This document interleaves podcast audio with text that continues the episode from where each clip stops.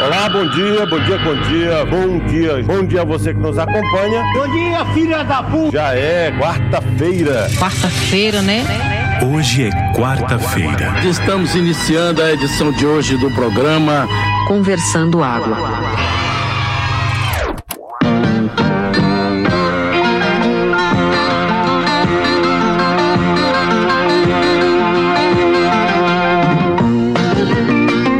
Conversando Água. Conversando Água. Conversando Água. Bom dia, meu amigo. Tomar no cu, bom dia, caralho. Rapaz, Paulinho, tem que se elogiar. Tem que se elogiar muito porque realmente é, aprender com erro é a melhor coisa que tem, né? Acertaram no local, né? Voltar para Olinda, ali no Colégio São Bento. O fato de ser um colégio de padre e rolar uma festa lá dentro, eu achei também super moderno e revolucionário, né? Pô, eu vi amigo meu fumando maconha dentro do Colégio São Bento, pô. Que negócio do caralho. é, o ambiente da festa, o clima da festa, como sempre, é bom, mas burra, a organização tava muito foda. Essa questão que você falou da bebida, dos caixas volantes lá e então, não sei o quê. A facilidade para pegar as bebidas, a facilidade de você comer, o ambiente que você tinha dentro e fora, porra, som, qualidade do som, pô, tudo muito foda. A ambientação, a climatização do ambiente fechado dentro do ginásio. Meu irmão, pra se fuder. Aí tem uma coisa que eu achei do caralho, que é o seguinte. É, não sei se você sabe, mas a festa do Axepoco ela aconteceu no mesmo momento que aconteceu a do, do seu Antônio, né? Que é aquela da turma que, que, que gasta uma grana pesada no ingresso, né? Uma parada aí dos 300 e tantos, porra, quase 400 conto de ingresso aí, com a open bar o whisky bucanos, aquelas coisas, aquela frescura do caralho. Onde o som realmente vem aquelas baianadas, traz aquelas atrações feitas do Leles, Matheus e não sei quem. Aí tem uma atração surpresa e tal, não sei o quê. É festa da, da alta sociedade, digamos assim, né? Pessoas de realmente de poder aquisitivo alto. Aí o que eu achei foda foi o seguinte, assim, porque os caras têm essa organização, tal, não sei o quê, as tendas, climatização, a qualidade das bebidas e tal. Aí eu tenho um grupo de amigos que foram. E aí o relato no outro dia era exatamente falando que alguns celulares tinham sido roubados. Porque já tem algum tempo que uma gangue, eu tô falando gangue, que deve ser mais de cinco pessoas, compra um ingresso bastante caro para ir para festa, claro que deve aproveitar a festa e no momento de folga vai lá e rouba um celularzinho, velho, meter mão dentro da bolsa e tirar o celular. Pelo menos, do que eu conheço, relataram pelo menos umas cinco pessoas, amigos dos amigos, tiveram o celular roubado dentro da festa de burguês. Vê. E aí você pergunta: é, essa é realmente a festa da família do cidadão brasileiro, né? Como a turma diz. Porra, a turma montando quadrilha para roubar celular na festa de Granfino, velho. É foda, né? Eu não quis nem comentar da organização do meu Achei Pouco, porque hoje em dia você não faz comparação mais de festa, né? Você compara qualquer outra coisa, menos a qualidade da festa, quando você diz que foi para uma festa de esquerda e outro cara foi para uma festa de direita, não é? Então fica aí. O Achei Pouco botou para fuder. Rapaz, Cerejo, veja, eu fiz o L, né? Tô até meio desapontado com certas coisas, mas eu fiz o L mesmo Lula garantindo que não ia fechar nenhuma igreja, né? Dito isso, eu acho que em relação às crianças, a gente tem mesmo é que é, levar as crianças para ver todo tipo de ritual, todo tipo de, de culto, de missa que a gente puder, entrar em todo tipo de templo, terreiro e conhecer né, as origens daquela coisa, onde é que vem aquelas crenças e, e aqueles costumes, aquelas imagens, principalmente, porque é que estão ali. É muito importante a gente garantir que elas tenham contato com essa diversidade logo muito cedo, entendeu? Para eventualmente escolher algum caminho que lhe satisfaça, né, e lhe complete, ou simplesmente não escolher nenhum. Né? Eu acho importantíssimo isso nessa fase da, da infância, principalmente porque a criança se sente à vontade para questionar coisas que, que o adulto já vive dentro de um dogma que não se atreve a, a, a questionar, né? E assim, eu tenho várias várias histórias sobre isso. É, desde que Liz começou a se entender por gente e foi bombardeada por um, um catolicismo muito quadrado e muito beato mas que ao mesmo tempo ela presta atenção em outras coisas e entende e pergunta e, e ela quer saber. Outro dia ela estava perguntando o que é que as pessoas acreditavam na China. Entendeu? Assim, tipo, um negócio muito louco, uma conversa muito longa, mas é muito bom ter esse tipo de esclarecimento é, para as crianças muito cedo.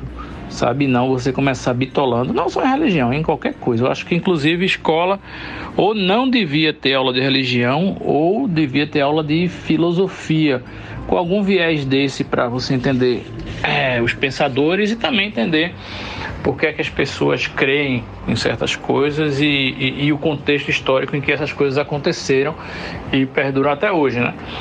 Mas esse é um, um esforço muito válido, você bombardear a criançada aí com, com esse tipo de coisa, porque eu tenho certeza que elas vão crescer muito mais esclarecidas do que a gente que vivia num, num, num contexto onde a informação era muito mais contida, né?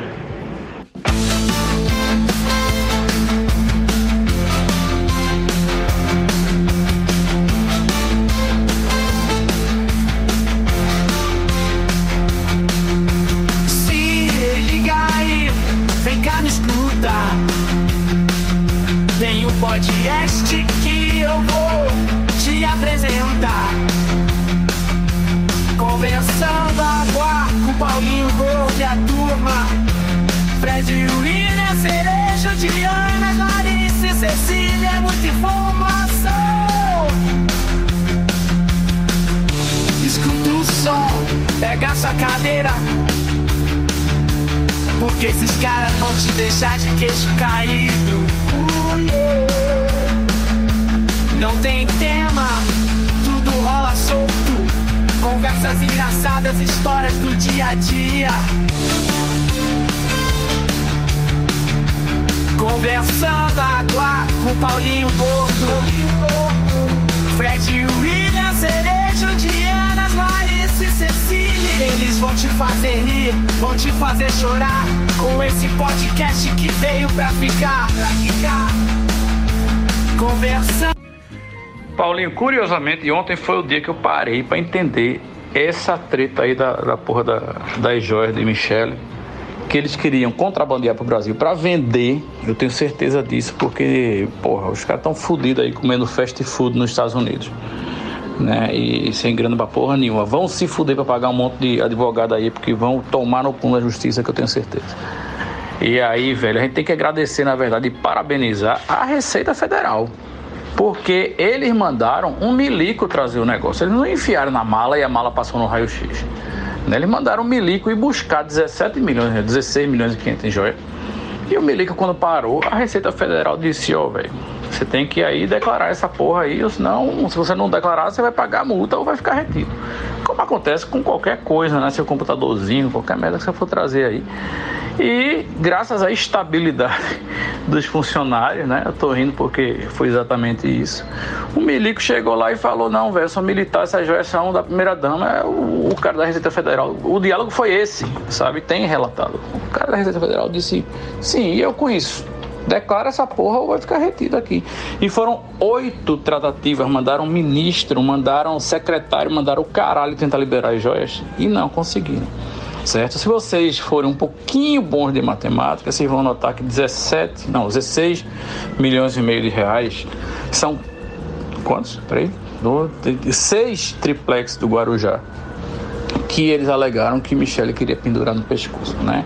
Michele que inclusive vai ser vovó, não sei se vocês sabiam, mas está nascendo por esses dias aí o netinho enteado de Bolsonaro. Veja só como o mundo pode estar tá presenciando aí o nascimento de um, do anticristo, de um novo demônio aí que veio para estragar com a nossa vida. A filhinha mais velha de Michele está para parir. Né? Muita gente não sabe, inclusive minha bolsonarista preferida de plantão, quando eu, no meio da conversa, citei que Michele tinha duas filhas, ela disse: Não, não, não, você está errado. Só tem a filha com Bolsonaro. Eu disse: Não, minha filha, ela tem uma outra filha de outro casamento, porque não é assim. Né? Mas é isso, seis triplexes do Guarujá, a mulher alegou que queria pendurar no pescoço, mas tenho certeza que era para vender essas porra. Então, Paulinho, é, eu já tenho trazido aqui e acho que mais, inclusive em outros grupos, é, exemplos da galera fazendo essa parada aí do NPC é, já faz muito tempo, antes do negócio viralizar, né? Porque essa possibilidade de você fazer a live no TikTok e receber é, doações ao vivo né, e agradecer ao vivo já existe desde que o TikTok existe né? Só que as pessoas usavam para outras coisas, né? É, e aí, tocando música, sei lá, dando conselho, uns bagulho desse. Aí eu sei que. E tinha gente já que há muito tempo fazia isso, gente muito super produzida, assim, vestida de personagem e tal. Então, assim, sempre rolou. Eu tava ouvindo uma, uma entrevista é, de um cara que trabalha no TikTok nos Estados Unidos. Estava ouvindo hoje de manhã num podcast. E aí ele disse um negócio que eu acho muito certo, que é o troço tava lá. Mas a, a, coisa só tomou a proporção, assim, só, só saiu do controle, como nas últimas semanas, porque o brasileiro descobriu. Ele disse que na internet em geral o comportamento de manada do, do latino-americano e principalmente do brasileiro, e nisso eu concordo com ele, assim, na internet, é determinante para um negócio realmente pipocar a ponto de sair do controle. E eu acho que o brasileiro embarcou nessa porra porque realmente é aquela coisa, né? O cara tá desesperado, precisa ganhar uma grana. E o negócio dá um dinheiro fácil, o que é um pouco de humilhação, né? Perto disso, na vida do, do brasileiro médio. E a gente vê as bizarrices que a gente vê. Eita, foi mal. Mas a galera que já tá fazendo há muito tempo, né? E que, enfim, que tem muito seguidor, ganha muito dinheiro, cara. Assim, tem gente que ganha mil dólares por hora. Tem uma brasileira que já, já ganhou um milhão num mês com essa história. Né, de fazer NPC, que é basicamente isso, é ficar reagindo às doações que chegam para você, né? Tipo moedinha, a moedinha é a mais fraca, moedinha é um centavo de dólar. Né? Mas aí vai crescendo. A rosa é um dólar, enfim. Tem, tem uma porra de uma girafa que, se eu não me engano, são 3 mil dólares. Então imagine você colocar essa quantidade de créditos no TikTok para ter essa porra, essas figurinhas e, e, e ficar mandando para os outros a troco de nada, sabe? É uma loucura do caralho isso. Bora lá, né? Tema delicado, mas não vamos nos furtar de encarar esse tema delicado. É, com todo o respeito que eu tenho à religião espírita e a todas as religiões, eu preciso dizer que eu não acredito em nada psicografado, nada. E vou explicar por quê. Porque eu acho que a nossa experiência, o que faz uma pessoa escrever alguma coisa, um espírito escrever alguma coisa nesta vida, ou pintar algum quadro, ou enfim, ter, ter aí alguma criação, algum projeto criativo. É a nossa experiência nesse mundo, nesse mundo como conhecemos, com esse corpo que tenho, com as sensações que ele nos permite, né? Então, eu não sei se um espírito vai ter angústia da mesma maneira que nós, seres humanos, corpo físico, sentimos essa angústia. Essa angústia, evidentemente, ela não pode ser apenas apenas considerada algo espiritual. E às vezes é essa angústia que motiva. Eu estou aqui dando um exemplo, né? Poderia ser qualquer coisa. Às vezes é essa angústia que motiva o artista a escrever um livro, a pintar um quadro. Então, eu não consigo dissociar a experiência do corpo, a experiência do espírito ou e as nossas emoções, né? A nossa, a nossa parte psíquica, cerebral, emocional, da nossa parte física, corpórea da nossa parte espiritual ou da alma ou do que a gente queira chamar. Isso não quer dizer que eu não acredite que um espírito possa descer aqui para vir conversar com alguém. Eu não tenho informação nenhuma sobre. Eu sou leiga, leiga, leiga totalmente. Eu não vou entrar nesse mérito. Eu não estou entrando nesse mérito. Mas o que eu acho é que ah, chega um cara assim e faz: Nossa, pintou um quadro igualzinho a Van Gogh. Primeiro que só, só baixa artista famoso, né? Assim, é um negócio impressionante pintou um quadro igualzinho a Van Gogh. Você vai olhar, é feio para danar, não é igual a Van Gogh nunca. Mas acontece que a mão de Van Gogh, a mão que segurava aquele pincel, o jeito que ele segurava aquele pincel, isso é praticamente irrepetível. Você vai ter algum falsário aí que vai é, estudar anos para conseguir falsificar um quadro e pode imitar de maneira muito parecida, mas eu tô aqui, eu nunca estudei, eu não sou falsário, eu não sei como Van Gogh pinta, o espírito baixa em mim, eu vou pintar igual a Van Gogh, isto não é possível. Eu não acredito, pronto falei, pronto e acabou-se. Isso não quer dizer que eu não acredito que o espírito possa baixar. Eu não tenho informação nenhuma sobre isso, aí, né, nem acredito, nem desacredito, muito pelo contrário, isso não está na minha alçada. Eu queria aproveitar a piada de cerejo para capotar um pouquinho os assuntos, né, para falar da interminável turnê do Coldplay aqui no Brasil. embora eu não seja fã da banda, eu só gosto muito do primeiro disco. Eu não me incomodo em nada. Eles podem passar o resto da vida aqui. Isso para mim não afeta em nada a minha vida. Inclusive eu gostei bastante tem umas parcerias que eles fizeram, tá tudo certo. Mas como eles estão aqui há muito tempo, fazendo muito show, aparecendo em muito lugar, chamando muita gente para cantar com eles, me lembrou uma história que eu não posso mais revelar quem me contou, porque essa pessoa já morreu, não sei se, se existe autorização para contar essa história, que Simone de Beauvoir e Jean-Paul Sartre passaram um tempo aqui no Recife eles vieram conhecer o Brasil e o Recife estava na escala. E aí, quando eles estavam aqui, é, Simone, né, minha querida, ela ficou, pegou malária. E aí ela precisou, eles não puderam viajar, eles tiveram que ficar aqui no Recife durante bastante tempo, se eu não estiver enganado, hospedados no Hotel Central, enquanto ela se recuperava. E eles passaram uns dois meses, três meses no Recife. Reza a lenda, inclusive, que Sartre teve uma, uma historinha com Cristina Tavares, né? Teve uma fé com Cristina Tavares. Bom, enfim, eu sei que no meio desse caminho, é, eles, é, Sartre, no começo, ele ficou muito encantado com os pernambucanos, que era um povo muito intelectual, que estava o tempo inteiro em rodas de literatura, rodas de conversa, e enfim, de, é, é, discutindo livros, debatendo, colóquios, simpósios, não sei o quê.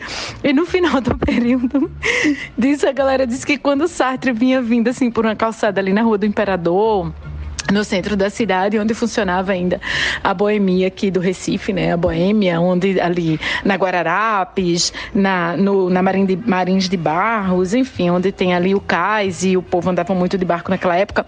E quando o povo via Sartre o povo ia mudando de calçada, assim, quando avistava ele lá longe, muito elegantemente trajado. Todos eram, estavam elegantemente trajados nessa época, porque todo mundo usava paletó, né? Mas que quando o povo via ele, disse assim, putz, lá vem o chato do Sartre, bora por aqui, bora por aqui. E mudava de lado, mudava de calçada, arrodeava, fingia que não ia para lugar nenhum para ver se ele passava. Enfim, eu acho que, que Coldplay tá fazendo um pouco isso, assim, no Brasil, sabe? Daqui a pouco não vai ter mais quem aguente. Boa noite, meu querido. Tudo bem com você? Como vão as coisas? E boa noite também pra galera toda do Conversando Água, melhor podcast. Puta merda. É, ó, vou ser super ousada e vou sugerir uma pauta pro Conversando Água, que é fazer aniversário em feriado, que é uma bosta Puta merda. Eu faço aniversário dia 21 de abril e nunca, óbvio, né? Nunca cantaram parabéns para mim na escola. Isso sempre foi uma frustração. E depois da vida adulta, é, é foda, cara. Você não, você não consegue fazer uma festa de aniversário. Todo mundo viaja, especialmente quando é que nem esse ano que a bosta do dia cai na sexta-feira. Aí todo mundo emenda, vai viajar pra lonjaço. Aí você faz teu aniversário, você tá sozinha no planeta. O único aniversário bem bem sucedido que eu tive nos últimos tempos foi o meu aniversário de 40 anos, que foi no auge da pandemia. E aí eu fiz o meu aniversário pelo Zoom. Foi um sucesso, deu quase 40 pessoas. merda. E ainda passei a, a desgrama pro, pro meu filho mais velho, né? Que é, eu sou de 21 de abril, aí ele nasceu, o Gael nasceu em 15 de novembro. E, e o Arthur, por um trisquinho, não herda a, a, maldição também, porque a bolsa estourou no dia 7 de setembro, mas ele nasceu só no dia 8. Então ele talvez ainda tenha salvação. Mas também família de, de revolucionários, né? 21 de, de abril, 15 de novembro e, e, e 7 barra 8 de setembro. E outra pauta que eu, que eu queria sugerir era sobre Inferno Astral, que hum, vocês andaram fazendo alguns conteúdos aí sobre o tempo, né? A percepção do tempo e tal. Já faz alguns podcasts isso. É, eu, eu, eu sou ateia e, e também acho a astrologia um mega absurdo, mas esse povo acertou no Inferno Astral, cara. Inferno Astral é uma realidade e ele vem se estendendo. Daqui a pouco a gente vai começar o, o, Inferno Astral, tipo, uma semana depois do aniversário, assim. A gente vai ter uma semana de paz e aí já começa o próximo Inferno Astral de novo. Acho que é isso. É isso. Paulinho, respondendo diretamente a sua pergunta, não. Não faz a menor diferença se o psicanalista viveu alguma experiência parecida com aquela ou não. Faz diferença se o psicanalista tem uma experiência de vida é, em, que ela, em que ele acumula muitas emoções, em que ele acumula, enfim, um repertório, vivências, é, histórias para contar, livros que ele leu, filme, conversas que ele teve. Então, faz, a, faz diferença se o analista é, digamos assim, uma pessoa mais vivida, uma pessoa que tem uma relação diferente, tem um repertório diferente, vasto, para poder é, confrontar algumas certezas do paciente com esse repertório por vários caminhos, seja pela arte, né, pela estética, seja por uma música que ele ouviu e, e um refrão ali que o paciente está falando, enfim. Mas não, não faz diferença, porque a psicanálise ela se dá essencialmente é, quando o paciente consegue revirar o seu próprio inconsciente e algumas brechas, algum, alguns lampejos disso que está inconsciente consegue escapar pelas brechas, pelas brechas, pelas frestas. Meu Deus do céu, pelas frestas e pelas brechas. São momentos rápidos, fugidios, cujo paciente às vezes nem se dá conta naquele momento, às vezes faz o clique, às vezes não faz o clique. Então, é um outro, um outro mecanismo que opera. É, o, o, o analista ter vivido muito faz diferença? Faz sim, porque ele vai conseguir confrontar coisas, certezas, verdades absolutas, enfim, estereótipos, é, enfim, que o paciente traz. Mas ele ter vivido exatamente aquela situação, uma situação parecida, não, porque ele não pode se colocar no lugar do paciente, nem pode é, supor, pressupor que a vivência dele com qualquer experiência que ele teve é minimamente parecida com qualquer coisa que o paciente esteja vivendo. Então seria bastante complicado se ele conseguisse fazer essa ilação, entendeu? Não, de jeito nenhum, não faz diferença. Cerejo, muito obrigado por resumir o que o Fred falou nos 5 minutos de áudio dele. Eu estava esperando alguém fazer isso para saber o que foi que ele me respondeu. É, e eu só acho que tem uma diferença fundamental entre a, o caixa eletrônico, por exemplo, e a inteligência artificial geradora de imagem, geradora de música, ou a, o caixa eletrônico e a máquina a vapor e o próprio Photoshop, o próprio computador, que são ferramentas que ajudam você a fazer arte, né? Mas a, a máquina a vapor, o caixa eletrônico, eles tiram o trabalho de vários caixas de banco porque eles agilizam o processo, etc, etc. Da mesma maneira que é o Photoshop, que é um software de desenho. No caso da inteligência artificial geradora de imagem, ela trabalha num coletando imagens já feitas por pessoas que trabalharam para fazer essas imagens, tipo uma ilustração profissional para jogo, concept de cinema, pode demorar aí 50, 60, 100 horas para você fazer. Então, eles pegaram essas imagens, o resultado do trabalho de profissionais, e assim, o cara gastou 60 horas para fazer uma imagem, só que antes dele conseguir fazer isso, ele gastou, evidentemente, enfim, 20 anos estudando para conseguir fazer uma imagem daquela em 60 horas. E aí, essas imagens foram coletadas sem o consentimento das pessoas. É, essas pessoas que trabalharam para fornecer imagens para esse banco de dados não foram compensadas financeiramente. O trabalho delas está sendo reaproveitado, mas elas não estão sendo pagas pelo seu trabalho, entendeu? É de, não é como se uma máquina a vapor, um caixa eletrônico funcionasse à base de sangue de bancário ou sangue de, de trabalhador industrial do século XIX, né? No caso da máquina a vapor. Mas o caso da inteligência artificial geradora de imagem e música é está roubando o trabalho dos artistas. E eu não falo roubando o trabalho porque está tirando os empregos, que é uma coisa que vai acontecer, mas de fato está roubando o trabalho. As pessoas trabalharam, produziram imagens e essas imagens alimentaram um banco de dados contra a vontade dos trabalhadores e agora tem uma inteligência artificial que usa desse banco de imagens coletado, sim, através de roubo, para gerar imagem, entendeu? Eu vou cantar numa fábrica dia 1 de maio. Mário Lago, Mário Lago já descolou essa fábrica. Vou levar o Salvador do Brasil para dentro de uma fábrica.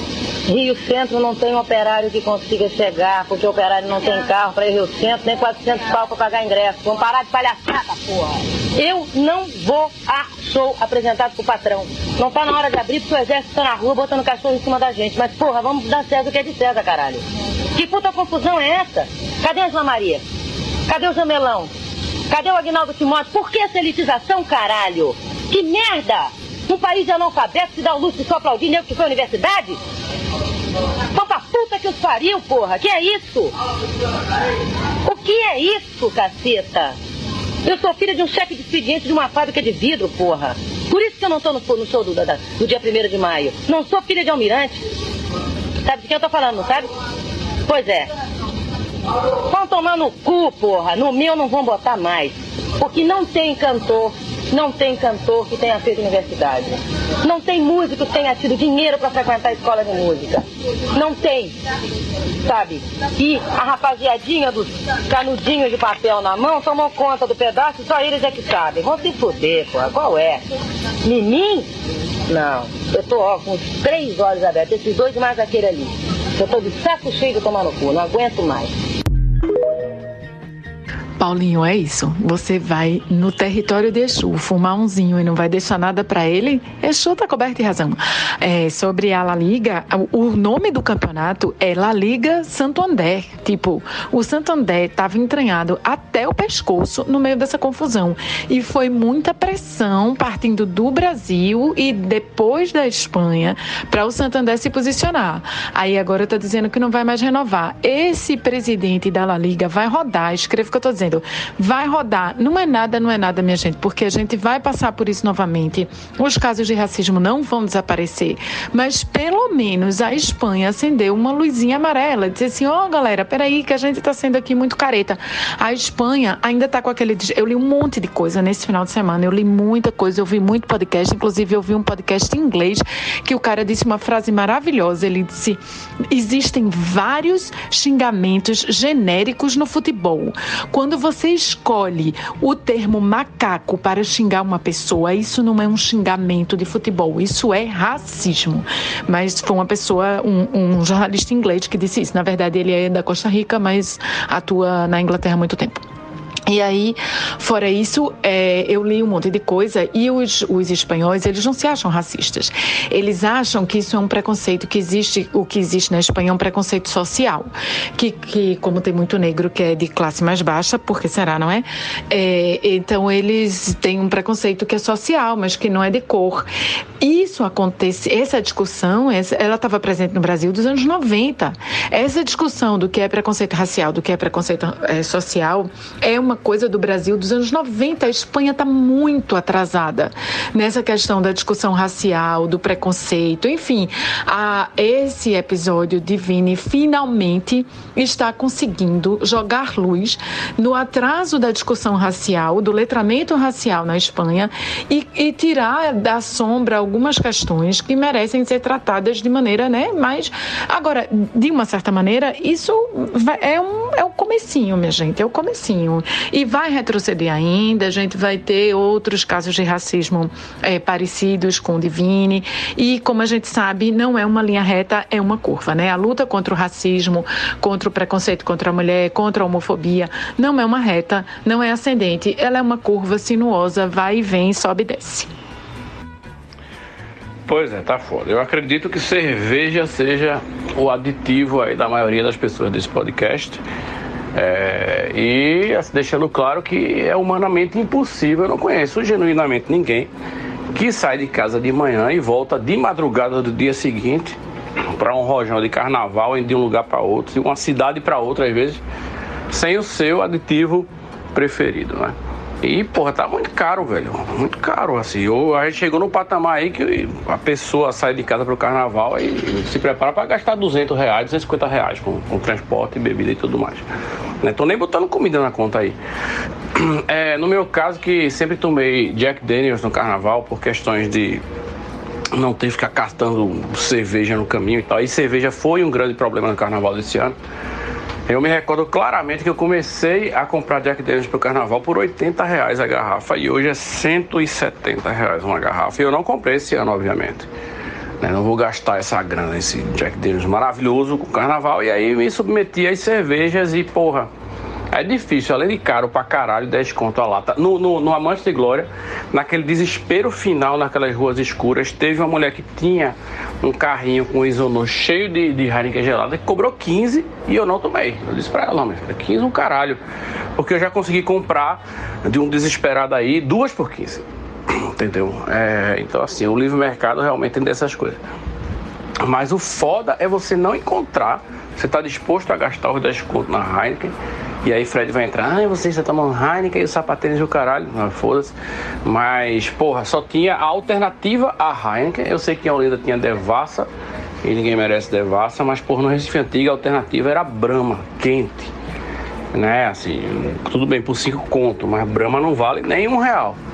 Né? Aí as pessoas ficam perguntando, pô, vai deixar de beber por causa disso? Porra, não deixa, mas porra, se foda, né? Aí é que tá, enfim, vocês entenderam, tá foda. Tá foda, tá foda, tem que controlar esses preços aí. Ou então subir aí a, os ganhos do assalariado para que ele consiga ter uma renda compatível com o Heineken a 10 reais no carnaval. É isso aí. Bom dia, Conversando Água, começando esta quinta-feira falando sobre o Novembro Azul, o mês de conscientização sobre a saúde masculina com ênfase no câncer de próstata. Então, não, não é apenas sobre dedada no cu, mas saúde em geral. É, vocês sabem que nesse podcast só quem se cuida mesmo é Bruno Cerejo, o resto é um bando de lazarento cachaceiro já na idade de cuidar da saúde. Aí, senão vão se fuder e o podcast vai ficar desfalcado. Então você, homem, vá lá no seu médico, principalmente no urologista, e exija que ele receite para você aí uma ultrassom de abdômen total e partes baixas. E eu vou logo dizendo, se você acha a deitada desconfortável, a ultrassom das partes baixas é muito agradável. Vocês sabem que o ultrassom, o médico passa aquele KY gostoso em você, e aí você já consegue ligar os pontos e deduzir como é a ultrassom som das partes baixas, certo? Mas agora, DJ, bota uma música bem triste aí que eu vou dar meu testemunho aqui. Eu, durante as investigações aí sobre os exames de rotina para fazer a, a vasectomia, eu descobri um tumor no meu rim esquerdo e já tirei, via robótica graças ao doutor Anderson, que é um urologista muito experiente. Inclusive, ele já tem até, eu acho que a ponta do, do indicador e do dedo médio meio desgastado, de tanto que ele já enfiou o dedo no cu da rapaziada.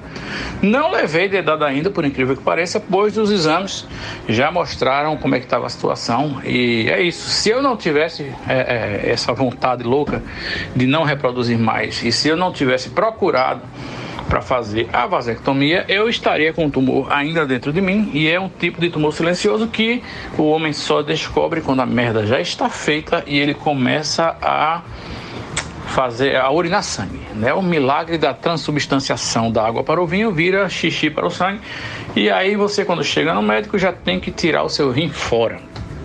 Então foi realmente uma grande uma cagada eu ter descoberto isso a tempo né, de não fazer um estrago maior e de tirar sem maiores consequências. Mas é isso, vão lá e façam seus exames. Eu mesmo, quando terminar aqui esse processo de recuperação da cirurgia do rim, eu vou fazer da porra toda, velho. É, eu vou fazer ressonância e tomografia da unha do pé até o cérebro. E dizem que quem procura acha, né? Mas a gente tá na idade aí de achar e tentar dar um jeito nas coisas. Então façam exames. Eu vou deixar gravando aqui enquanto eu vou fazendo as coisas. Mas é o seguinte, é, eu tava em férias, né? Aí eu tinha uns amigos na época dos 20 anos ali, é, que eu saía sempre, até hoje na verdade eu saio com eles, da, da, época do colégio, né? Aí um deles tinha casa em Itamaracá. Aí ele fez, ó, vamos marcar pra Itamaracá tal época, tal não sei o que. Bora. Aí a gente foi pra Itamaracá. Aí eu fiz, ó, mas eu tenho que estar em casa na voltar para casa na sexta-feira, porque eu vou viajar com minha, com minha ex-namorada hoje, né? E ela já marcou com a família para ir pra Enseada dos Corais e tal. Enseada não, era Gaibu, Enseada não lembro agora. Aí eu vou viajar com ela na sexta, de tarde, sei lá. Então eu tenho que estar em casa na sexta, tá ligado? Aí eu conversei com minha ex-namorada né, na época, na, namorada na época, e fiz, ó, já tinha marcado com os caras tal, faz tempo. E ela era bem ciumenta, ela era bem Tipo, porque meus, meus amigos eram tudo raparigueiro, né? E a gente acabou de sair da adolescência, tipo, era 20 anos mais ou menos. Eu tinha 19, 20 anos. Tava naquela fase, né? Aí a gente foi pra Itamaracá. Sei lá, foi numa terça-feira. Aí curtiu a semana toda, né? Assim, o, o período da semana, aí é, ia pra cidade, bebia pra caralho, bebia coisa muito louca. Voltava pra casa fudido, um monte de macho, da mesma idade. Aí teve um dia que meu colega fez, Vitor, eu tô sem roupa pra ir pra cidade, ir pra, pra pracinha, me empresta uma bermuda aí. Eu fiz, toma essa, dei, pra ele, né? Aí ele foi pra cidade, pegou uma boizinha na, na, na cidade lá, né, na praça, levou pra praia e pei. Aí eu, beleza, né? Voltou pra casa todo mundo. Eu cheguei na, no quarto, ali, ó, valeu, brigadão, pai, massa. Botei no saco de roupa suja e fui pra casa na sexta-feira. Aí na sexta-feira, peguei as coisas, na sexta não, na quinta, sei lá na sexta de manhã. Aí minha mãe ainda lavou as roupas, tal, não sei o quê. Botei de novo na mala e encerrada os corais. Aí bora. Aí cheguei na sexta-feira lá, tava conversando com minha mulher, a família dela toda empolgada lá, churrasquinho e tal. Aí vamos sentar ali para conversar. Aí ficou conversando besteira e tal. Aí como é que foi lá e tal? Foi massa, pra lá, beleza. Aí fui pra praia, mergulhei e tal. Aí voltou, vamos comer churrasquinho. Aí sentou numa escadinha lá. Aí eu senti um negócio dentro do meu bolso, né? Aí eu, que porra é essa dentro do bolso, velho? Aí eu e ela, um sentado de frente pro outro, conversando, né? Aí eu botei a mão no bolso ela fez, que foi? Eu negócio dentro do meu bolso aqui. Quando eu puxei, uma camisinha aberta, toda estourada assim, toda melecada, né? Aí ela olhou pra minha cara assim e aí fez, que porra é isso?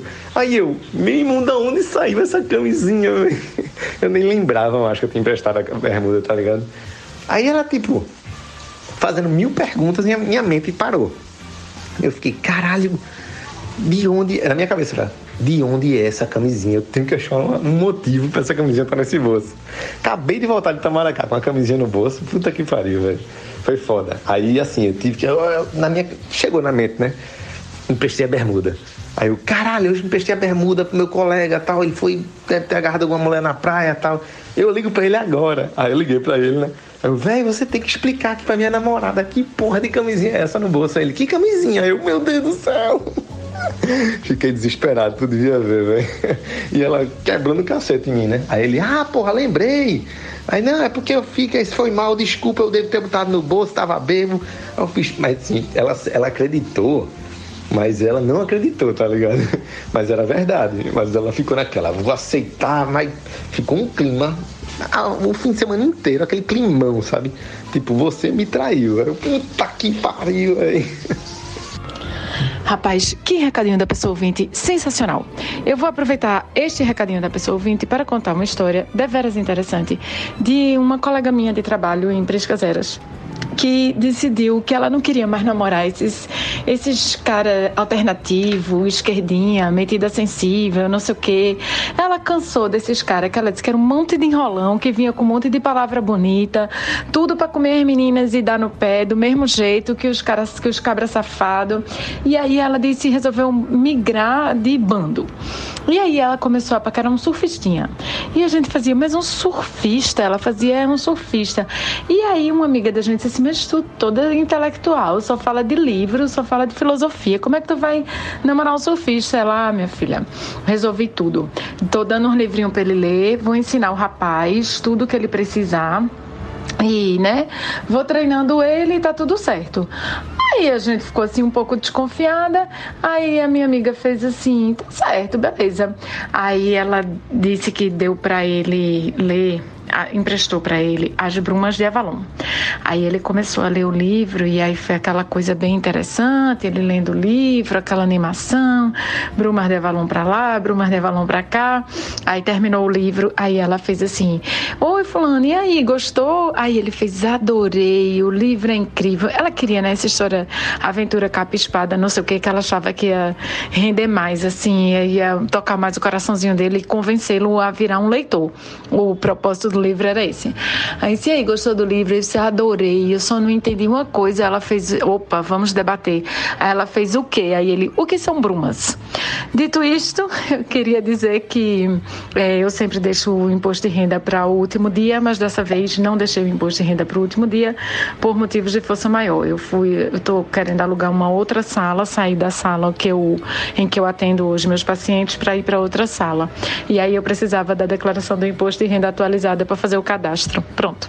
Fora isto, é isto, pessoal. Vamos lá pagar boletos como eu declarei meu imposto de renda há uma semana, ontem eu estava livre. Beijo no coração de todo mundo, principalmente de Fred. Rapaz, antes de, de, refletir sobre o jejum, tem uma pergunta aqui que não sai da minha cabeça, que é sobre como o seu filme favorito é um filme com aquele final. Porém, eu não vou dar spoiler aqui para os nossos ouvintes, não, depois eu pergunto pessoalmente.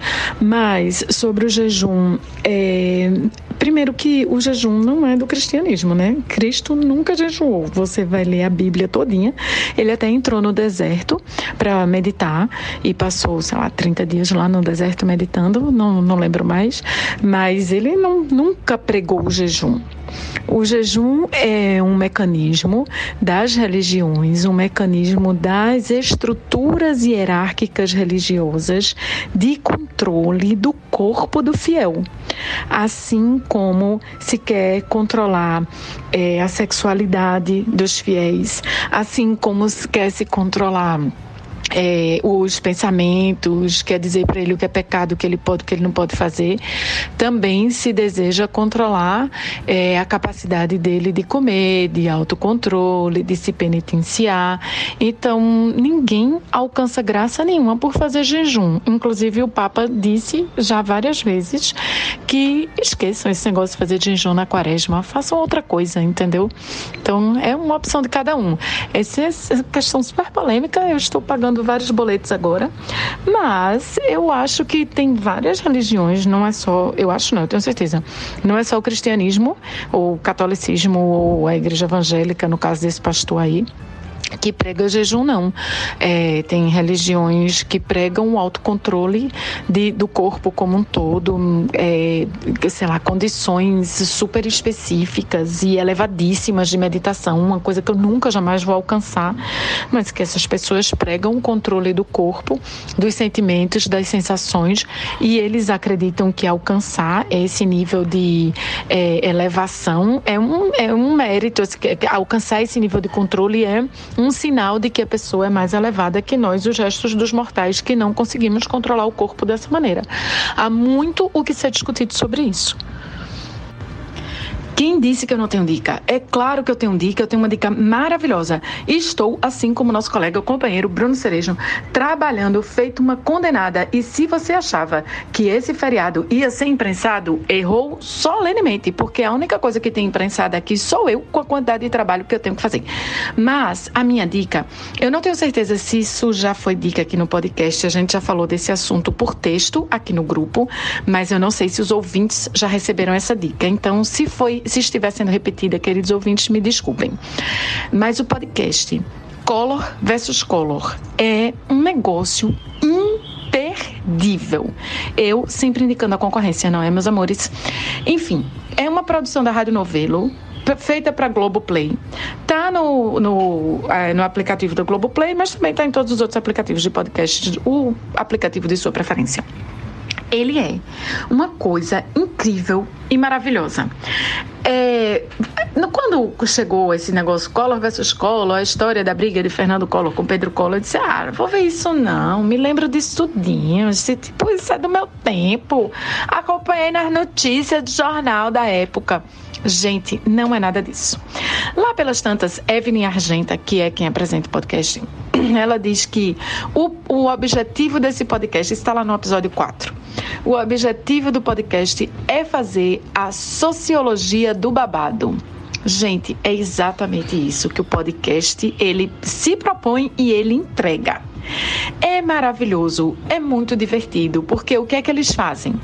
Eles trazem é, política, eles trazem os assuntos todos, a briga dos dois irmãos. Tem a perspectiva política, tem todas as confusões que se seguiram, o antes, o durante e o depois, o impeachment de Collor, etc e tal. Hum, é principalmente o antes. Mas ele tem uma coisa maravilhosa que são os bastidores, as picuinhas, briga de família, um irmão com inveja do outro, um irmão é preferido do pai, outro é preferido da mãe. Gente, tem panos para manga se você gosta assim de psicanálise, sociologia do babado, fofoca, intriga, enfim, é um apanhado de tudo de melhor que a psique humana produz em situações adversas. Escutem Color versus Color, é uma delícia. Você sabia que a forma como você começa o seu dia diz muito sobre como será o seu dia? Portanto, quando você acorda bem-humorado, todo sorridente e diz bom dia, você já aumenta consideravelmente as chances de realmente ter um bom dia. Agora, quando você se levanta mal-humorado, reclamando e fala para os outros bom dia, só se for para você, você logo de cara já libera uma energia muito negativa que certamente irá arruinar o seu dia. E em tese, a única hora do dia que você está com a carga completa, ou pelo menos o mais próximo possível do 100%, é a hora que você acorda. Por isso, é importante que você já inicie o seu dia realizando as atividades mais importantes. Porque se você começar fazendo as mais fáceis, você correrá um grande risco de acabar o dia sem conseguir realizar as mais importantes. E além disso, ter uma boa rotina matinal também pode influenciar diretamente no seu nível de produtividade ao longo do dia. Então, pega a visão. Se gostou, não se esqueça de dar aquela curtidinha e compartilhe, republique, enfim, me ajude a fazer essas dicas chegarem a mais pessoas.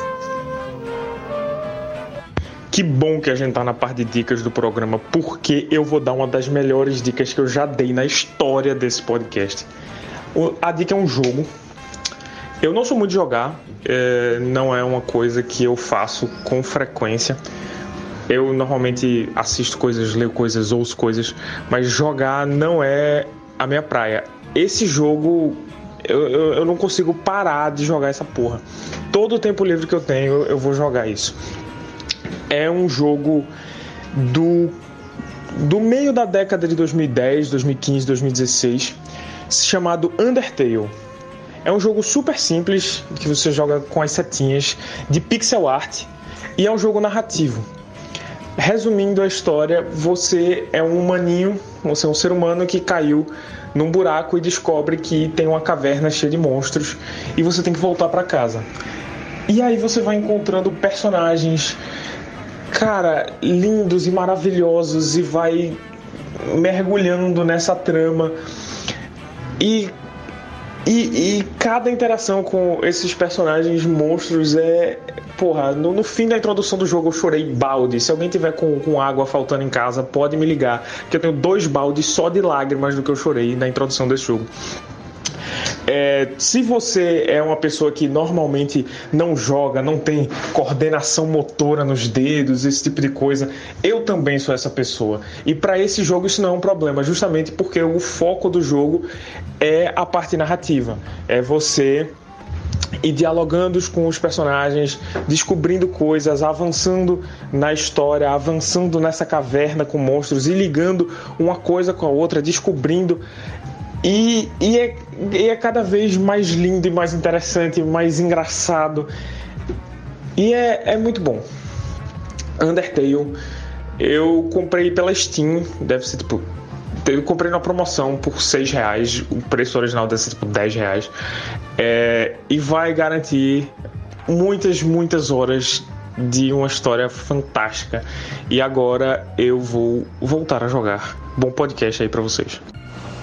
É isso. E, e imagina, recentemente, assim, essas inteligências artificiais generativas, né? Que escrevem textos e fazem imagens, né? E desenham. Meu irmão, se essas pessoas, se isso fosse gente, já tinha sido assassinado fogo em praça pública. Ia ter um bocado de presa porque matou as pessoas em praça pública por causa de histeria coletiva.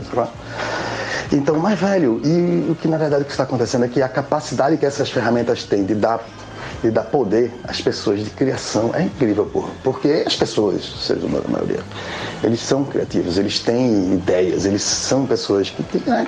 mas não têm a capacidade de, não têm o, o, a capacidade de criar, não têm o conhecimento necessário para criar aquilo que eles imaginam. E agora eles estão podendo, velho. Então, meu irmão, a explosão de criatividade, a explosão de obras E, velho, velho, veja, coisa merda sempre teve. Vai numa banca de revista, você quiser ver coisa merda, você chega assim, vai pé na palha na frente de uma banca de revista, olhe para aquela banca de revista e chore. E você vai ver que conteúdo merda sempre existiu. Né? Então, mas, velho, o que está acontecendo? Na verdade, estão aparecendo coisas boas, porque as pessoas estão conseguindo criar fazer, e tirar da cabeça delas aquela ideia que elas tinham, aquelas. Velho, isso é sensacional, pô. O power to the people, sabe? O poder da, da realização, sabe? As pessoas. Velho, o, o, o, que tá, o que você tá vendo de coisas incríveis de que você, porra, visualizar coisas que as pessoas imaginavam e agora estão finalmente conseguindo botar no papel, numa tela. Velho, isso é sensacional, porra. Isso é maravilhoso. Mas as pessoas querem matar, querem acabar, porque, ah não, eu que sei, eu sou o dono do pincel, eu sou o dono da caneta. E aí, não, porra, quem é você? você não, não, porra, não, caralho, eu tenho uma criatividade, eu tenho uma vontade, eu tenho uma ideia, sabe? Se eu não sei escrever, porra, eu peço pra alguém escrever, porra. Sabe como é? Eu peço pra alguém desenhar essa minha ideia. Porque a ideia, a ideia que é o fundamental, a ideia que é, é, é, é fagulha, porra. E aí agora você tem um assistente que faz pra você, porra. E aí, meu irmão, é pro caralho, assim, eu, realmente eu acho que é foda, assim, é dar, dar, dar realmente asas para o, o ser humano. E, é claro, isso vai dar merda, não vai dar, e como tudo na vida, né, velho? Bom dia, começando água, começando a sexta-feira aqui com muita alegria, porque nada melhor do que ver bilionários se fudendo né? Estamos falando mais uma vez do nosso Lex Luthor oficial, o Elon Musk, que adquiriu o Twitter, ou como eu escutei ontem uma pessoa falando, o Twitter, por 40 e poucos bilhões de dólares, assumiu pessoalmente o Twitter para deixar com o jeitinho dele e conseguiu. Agora as pessoas não só odeiam Elon Musk, como também odeiam o Twitter. E com isso ele conseguiu perder metade já do valor de negociação da época que ele comprou. Ele pagou 40 e poucos bilhões. O Twitter agora vale 20 bilhões de dólares apenas. Ou seja, é, Elon Musk conseguiu torrar aí nesse tempinho o equivalente a, sei lá, arena da Copa de Manaus. 20 e poucos bilhões de dólares, mais ou menos, né? Parabéns para Elon Musk. Estou feliz porque, como eu disse, bilionário se fudendo, é isso que a gente quer ver.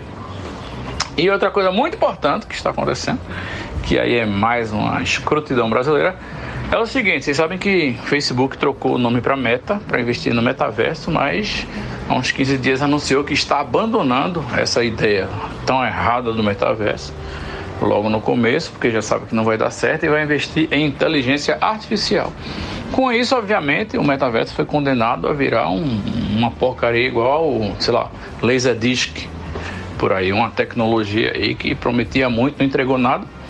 E aí, o que é que acontece no Brasil?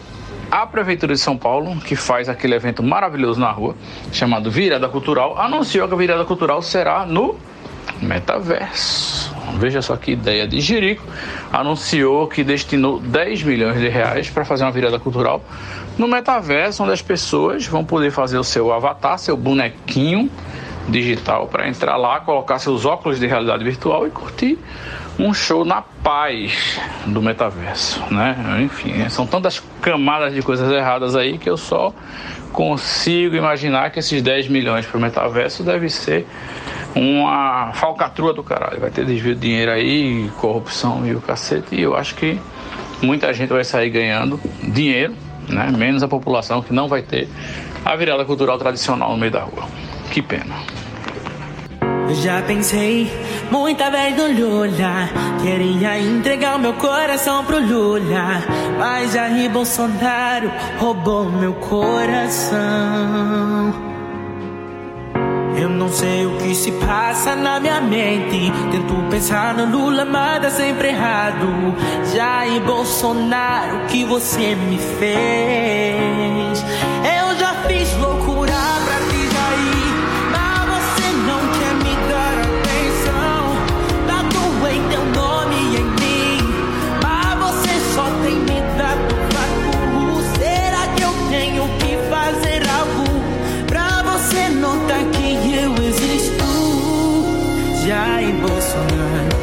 Só quero a tua rola encaixada na minha chota.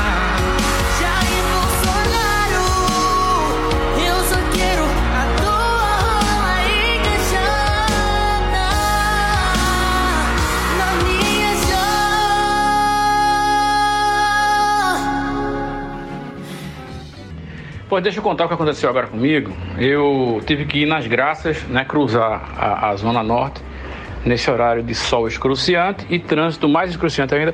Então resolvi ir de bicicleta, claro, né? Porque de bicicleta eu levei menos da metade do tempo se eu fosse de carro, porque tem a Avenida Rui Barbosa no meio. Mas enfim, né? Fui pelo Parque das Graças, que essa hora é completamente abandonado. Já passei várias vezes por lá essa hora e só tem realmente sol na cabeça da pessoa, então não tem ninguém lá, ninguém, ninguém, absolutamente ninguém. Mas hoje, ao contrário do ninguém que eu tô falando aqui, quando eu entrei no parque, tinha dois caras, assim, meio com cara de cafuçu, de óculos escuros, de braço cruzado embaixo de uma árvore, meio que fazendo uma vigilância, sabe? Que eu achei esquisito aquilo. Aí eu fui mais pra frente, aí o parque cruza com uma rua, na esquina da rua tinha outros dois caras. Também de camisa social, cinto, assim, camisa por dentro, não sei o que, óculos escuros. Né? De boa. E aí quando eu entrei no pier, que é aquela parte a mais recente, né? Tinha mais dois caras no pier fazendo um, tipo uma segurança. E esses dois caras do pier estavam de, de paletó. Aí eu pensei, deve ser o prefeito gravando conteúdo aqui no pier, né? Que ele, todo o interesse dele gravar coisa lá. Porra, não era o prefeito, cara. Eu vi a equipe de filmagem lá no meio do pier e era um pastor. E o pastor tava filmando é, é, conteúdo aí, sei lá pra onde, pra internet, pra TV, né? Com luz, com câmera, tripé, não sei o que, essas coisas. E uma Bíblia na mão. E nessa Bíblia, ele batia de mão aberta, como provavelmente ele bate na mulher dele em casa. Porque era muita lapada, pei, pei, pei. O cara do som eu acho que tava puto, né? Porque, pô, você sabe que no microfone o cara tá falando e dando lapada assim vai foder o áudio. Mas enfim. E aí quando eu passei por ele, e inclusive eu tomei o cuidado de passar por trás da câmera para não aparecer numa preservada dessa. E eu passei por ele e, e ele tava gritando um negócio do tipo, ele tava gritando mesmo, um negócio do tipo, como é, seja temente a Deus, porque quando chegar no céu, você não vai ter seus likes, não, não vai ter não sei o quê. Era tipo assim. É, não troque Deus pela internet, não, entendeu? Assim, a história que eu entendi rapidamente passando de bicicleta. Que ele disse que quando chegar no céu, na hora de ser julgado aí, não vai ter seus likes, né? Não vai ter seus seguidores lá. É só você e, e Deus, o Deus que você tá é, é esquecendo agora. Essa era a moral da história. Eu até, vocês sabem, quem ouve o podcast sabe que eu tenho uma sirene na minha bicicleta. E depois que eu passei, foi que eu pensei, porra, eu podia ter dado uma sirenada lá, né? Pra dar uma sabotada nesse conteúdo, mas também fiquei em dúvida. Vai que o pastor que tá certo e eu que tô errado. Né? Vai que eu sou punido pelo divino aí por estar tá atrapalhando aí é, o vídeo desse servo né, que está debaixo do sol gritando e batendo na Bíblia, enfim. Foi isso, cara. Tinha um pastor hoje gritando, comparando, sei lá, o purgatório, o purgatório não, o julgamento final com, com a internet. Enfim, segura isso aí.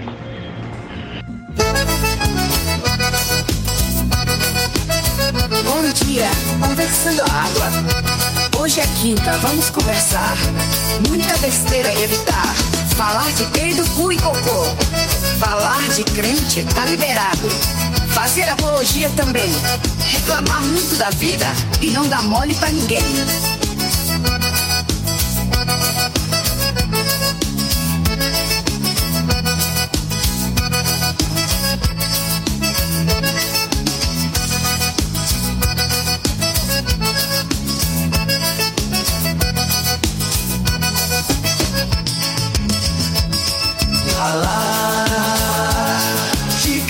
tá liberado. Fazer apologia também, reclamar muito da vida e não dar mole pra ninguém. Falar de crente tá liberado. Fazer apologia também, reclamar muito da vida e não dar mole pra ninguém.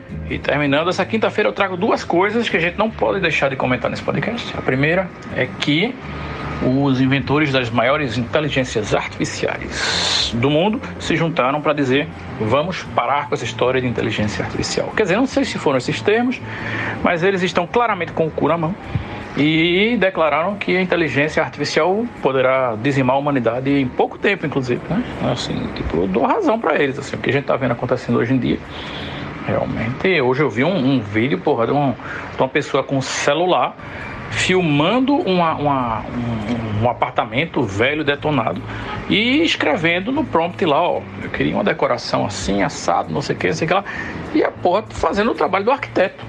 Entendeu? No futuro ele inclusive vai indicar onde é que compra as tintas, revestimentos, os móveis, lâmpadas e por aí vai, enfim. Mais uma categoria é, é, desempregada por conta de inteligência artificial. E por aí vai, né? Enfim, eu já estou me preparando aí para esse futuro apocalíptico e catastrófico né, que está vindo por aí.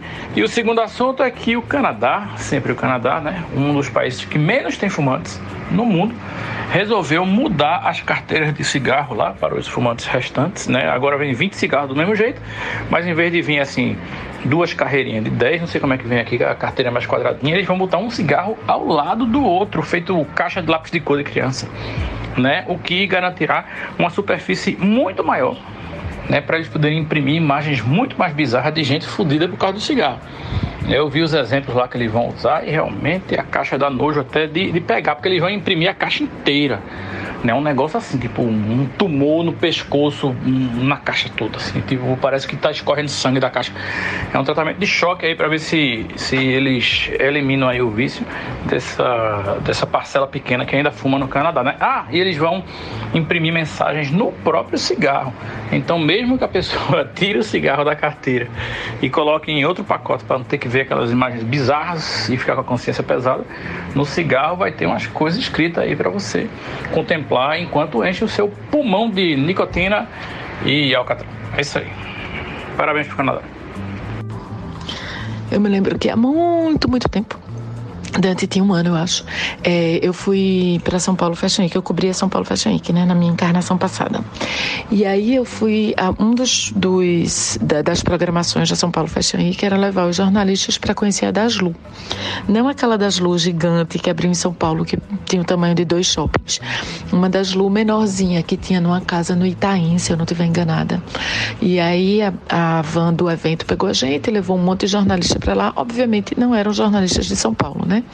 Eu daqui, tinha uma menina da Bahia, tinha outra é, de Campo Grande, no Mato Grosso do Sul, tinha outra de. Uma menina com que eu me dava super bem, inclusive. Tinha uma menina de Cuiabá, tinha uma. Enfim, tinha uma de, de, de Maceió. Tinha uma de Fortaleza, eu tô lembrando agora de cabeça. Enfim, devia ter alguém do sul também. Tinha uma menina de Minas, ótima. E, bom, e fomos para, parecia assim, o zoológico de luxo e as jornalistas pobres do resto do Brasil conhecendo. E aí, é, é uma, tipo assim, era uma desgraça, porque a gente não podia falar nada, a gente não podia falar de valores, das roupas podia, mas quanto é que fatura, é, quanto ganha uma gerente, quanto não sei o que lá, a gente não podia falar nada, assim, não podemos dar informação. E aí, eu me lembro que eu comecei a perguntar para essas coisas, né, porque vai fazer o quê? Aí tinha uma camiseta da Chanel branca com um punho rosa bebê e outra azul bebê e o punho tinha assim numa um tipo uma um detalhezinho na, não era o punho, né? Porque era manga, era manga curta. Na, na, na, no acabamento da manga tinha assim, bem pequenininho, meio centímetrozinho de linha. Não era a blusa era de malha, mas o acabamento era daquele tricôzinho de linha que faz na máquina. Aí tinha assim aquele Czinho da Chanel, um Czinho para um lado um Czinho para o outro. Aí tinha isso na gola e na, na, no acabamento da manga. Era uma camisa Hering com esses detalhes. Claro que eu imagino que a malha era muito melhor do que a da Hering, do que da C&A, do que qualquer uma que você vai comprar na sua vida. Devia ser uma malha incrível, uma qualidade gigantesca, um acabamento perfeito. Eu estou chutando aqui. É, e da Chanel e custava na época há 21 anos custava dois mil reais então essa por 5 mil tá até baratinha não podemos esquecer que hoje é sexta-feira, dia de dicas. Então lá vai minha dica.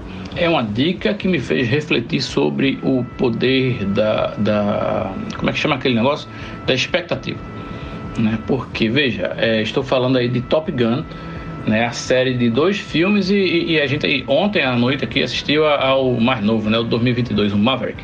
Só que Larissa teve uma excelente ideia que foi me obrigar a assistir novamente o Top Gun original né, alguns há um mês atrás, dois meses, não sei, mas estava muito vivo ainda em nossas cabeças e realmente foi uma experiência que só confirmou que é mais um filme farofada dos anos 80 e que só faz sentido para quem quer ver aquela abundância de testosterona, homens pilotando caças supersônicos e jogando é, vôlei de praia de calça jeans besuntados ao pôr do sol.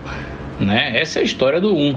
E aí, quando eu assisto o 2, meu irmão, que filme bom da porra, é incrível. O 2 é muito, muito, é mil vezes melhor. Apesar de que 50% do filme é tentando reproduzir cenas quadro a quadro do primeiro filme. Então, tem passeios de moto ao pôr do sol na pista de, de, de decolagem, tem homem besuntado é, praticando esportes de contato físico e se esfregando ao pôr do sol na praia, sabe? Não é vôlei, mas é um outro jogo lá.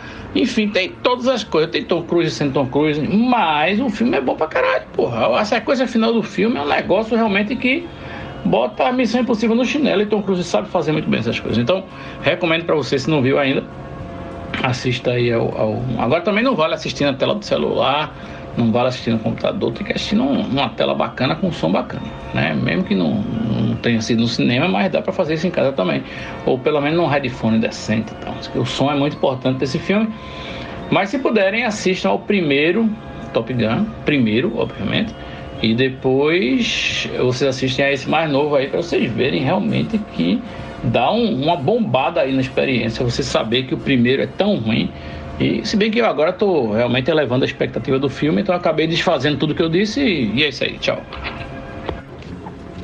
No Apagar das Luzes dessa quarta-feira, venho eu aqui comentar sobre o, o episódio de hoje, a mega operação da Polícia Civil de hoje, que prendeu uma lista extensa de empresários e com uma, uma outra lista extensa também de empresas sendo investigadas e uma outra lista extensa de crimes supostamente cometidos porque eles ainda estão sob investigação. E a manchete falava assim que os empresários tinham sido presos na, nas Torres Gêmeas. Eu acho que dos 12 que tinha mandado de busca é, e, e, e, prisão, prisão temporária, prisão preventiva, sei lá, prisão domiciliar. Acho que dos 12, cinco moravam nas Torres Gêmeas. E aí, isso me lembrou um episódio incrível que eu vivi lá em meados dos anos 2000, sei lá, 2000, final dos anos 2000, 2008, 2009, 2010, por aí que uma vez eu estava no Bar do Neno, sim, sempre esse Bar do Neno protagonizando os melhores episódios da minha vida. E era o aniversário de uma amiga minha e tinha acabado de sair aquela matéria do da revista Aurora, que eu não sei se vocês se lembram, contando a história dos chineses que moravam nas Torres Gêmeas. Eram grupos de chineses, os comerciantes vindos da China, que hoje dominam o comércio ali no centro da cidade, é, compraram apartamentos enormes nas Torres Gêmeas e colocavam os chineses que vêm da China para cá para trabalhar com eles, é, hospedados nesses apartamentos. Então, os apartamentos são muito grandes e cabem muitas famílias lá dentro. E aí, quando saiu essa matéria, no fim de semana seguinte, foi o aniversário, ou no mesmo final de semana, não lembro, foi o aniversário da minha amiga, e a gente estava comentando essa matéria e rindo, e se divertindo, e sendo felizes, e todo mundo comentando, e por azar da sorte, tinha um morador desse, desse das Torres Gêmeas de um dos prédios é, lá na mesa né, era amigo da minha amiga que estava aniversariando. E aí ele ficou indignado, ele começou a reclamar que o prédio dele tinha virado piada, que o prédio dele estava sendo estigmatizado, que aquilo era uma maneira depreciativa de falar das Torres Gêmeas e que o patrimônio dele ia desvalorizar. E aí eu fico só contando que depois disso, depois desse episódio, teve a tragédia do menino Miguel naquele apartamento. Teve o dinheiro que voou pela janela, da galera que né, sacudiu dinheiro pela janela para não ser presa. Teve o, o episódio daquele Xando, não sei o que lá, Maranhão, que, enfim, levavam as meninas de família para viver, para aproveitar a piscina do, da, da casa dele, sei lá como é que a gente vai dizer isso, e uns colegas e faziam umas farras. E agora teve essa outra prisão, só que eu tô me lembrando aqui rapidamente. E o cara tava botando a culpa nos chineses. Ele achava que os chineses iriam tornar o prédio dele estigmatizado. Ah, meus amigos, a terra plana capota, que delícia. Caralho, minha gente. E a menina aí que roubou o dinheiro da, da turma, né? Da, da formatura, um milhão de reais. Ela estava gerindo aí essa conta bancária, onde os coleguinhas do curso, acho que era medicina, né? Os coleguinhas do curso de medicina colocavam dinheiro todo mês e ela torrou o dinheiro. Acho que ela gastou aí uns 700 mil reais. Essa história é muito boa, muito, muito boa, porque ela torrou 700 mil aí com sei lá, compra, jantares, o caralho a quatro. E aí caiu uma ficha, né? Ela disse, pô, fudeu, preciso reaver esse dinheiro. O que é que ela fez? Ela pegou o resto do dinheiro e foi apostar na Mega Sena. Veja só o, o desespero e a burrice também, né? Da menina foi apostar na Mega Sena. E outra parte do dinheiro ela resolveu investir nos investimentos aí que ela disse que aprendeu a fazer pela internet. Ou seja, no fim das contas, ela perdeu o resto do dinheiro, chegou para os coleguinhas no WhatsApp e disse: Galera, é o seguinte, o dinheiro não existe mais. E aí, consequentemente, também não teremos formatura. Né? Veja só que situação. Agora, eu fosse ela, alegaria que o grau de insalubridade que é fazer parte de uma comissão de formatura mexeu com a cabeça dela e aí ela teve um surto psicótico e torrou a grana eu acho que se alegar essa insanidade aí, é capaz dela sair ilesa aí da história. Por quê? Porque eu acho que comissão de formatura é tipo, sei lá, né? Tipo síndico. É a pessoa só sendo muito burra para topar um negócio desse. Assim, de, de vontade própria, né? Tá aí as empresas que gerenciam condomínios ganhando muito dinheiro, porque realmente ninguém sem consciência topa ser síndico de um prédio, né? por favor. Ou senão alguém com algum, algum problema mental muito grande aí em busca de, de poder, né, em busca de, de dominação, de, de onipresença, de, de, sei lá, enfim, é isso aí. Mas essa menina foi burra pra caralho. E na faculdade que eu, que eu, que eu ensinei, teve a menina que fez, deu esse golpe aí também. Né?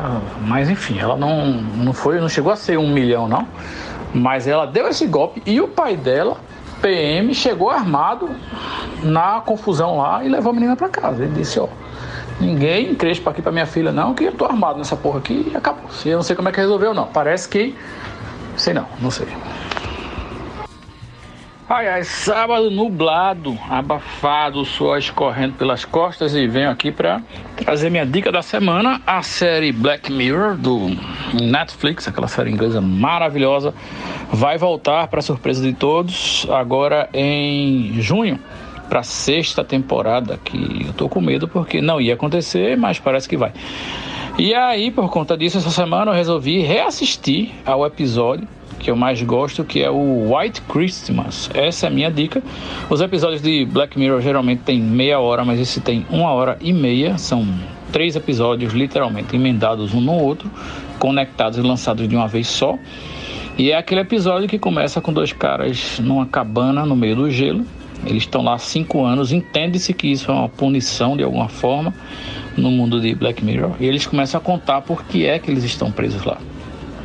E esse episódio é maravilhoso porque ele, ele, ele faz muito mais sentido hoje em dia do que quando foi lançado há muitos anos, porque ele é bem premonitório e tem coisas que hoje são realidade. Assim, esse negócio de, de chat GPT e clonar voz e deepfake e o caralho, e nesse episódio tá tudo lá. Obviamente que usado da forma distorcida que o Black Mirror usa e extrapola, entendeu? E aí os destaques são realmente esse negócio aí que tem, não é spoiler, tá? Mas tem uma, uma tecnologia que, que é maravilhosa nesse episódio que você pode clonar a sua mente e colocar dentro de um dispositivo, de um computador, para que ele seja a sua Alexa.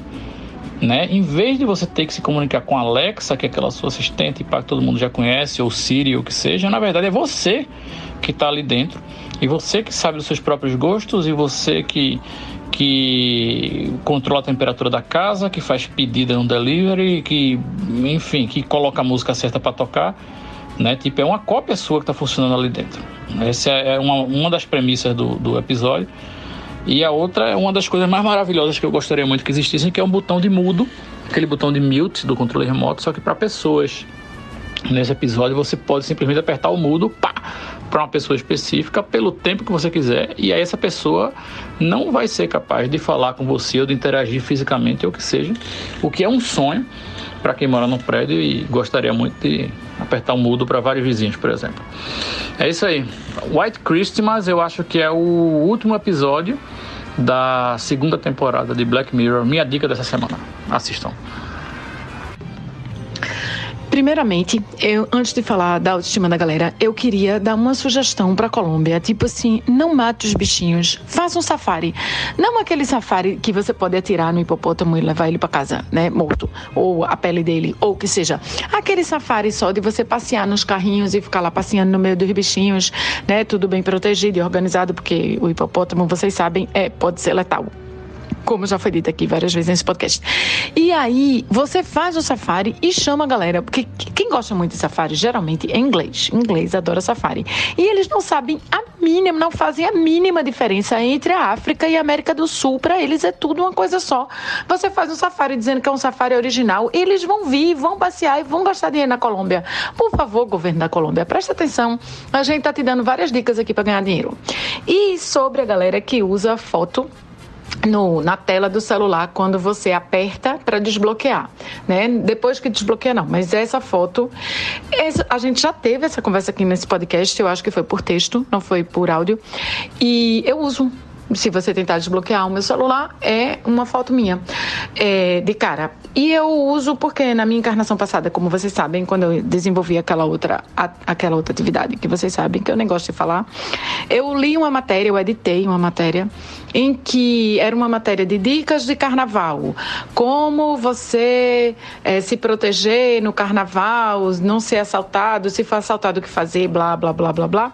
E eram dicas de segurança. Tem várias dicas, né? Hidrate-se, não sei o quê, mas essa era a parte de dicas de segurança. E aí um cara que era chefe de não sei o que lá da Polícia Civil disse que se por acaso você você coloque a sua foto na tela principal do seu celular. Porque se por acaso às vezes você não foi roubado, você só você perdeu o celular. E aí fica mais fácil das pessoas localizarem. Ele disse que achava que tem gente que não faz isso, tem gente que acha que é uma bobagem, mas ele disse que funcionava. Desde então, num carnaval de, sei lá, 1900, me esqueci, não sei quanto tempo faz, sei lá, seis anos, eu coloquei minha fotinha na tela. É, eu não acho que é questão de autoestima, não, viu? Porque, é, enfim, ah, tem de tudo, né, minha gente? Vai ter gente que coloca foto linda porque se acha gostosa, eu conheço gente que já colocou foto de bunda. Não, obviamente, só da bunda. Mas a pessoa de biquíni, assim, de costa, quando a pessoa bota assim, a raba na frente e dá aquela viradinha assim, os cabelos nas costas, não sei o quê. Aí sim eu acho que é muita autoestima. Mas também, de uma certa maneira, você não coloca a foto no seu celular para as outras pessoas verem, porque geralmente quem desbloqueia o seu celular é você mesmo.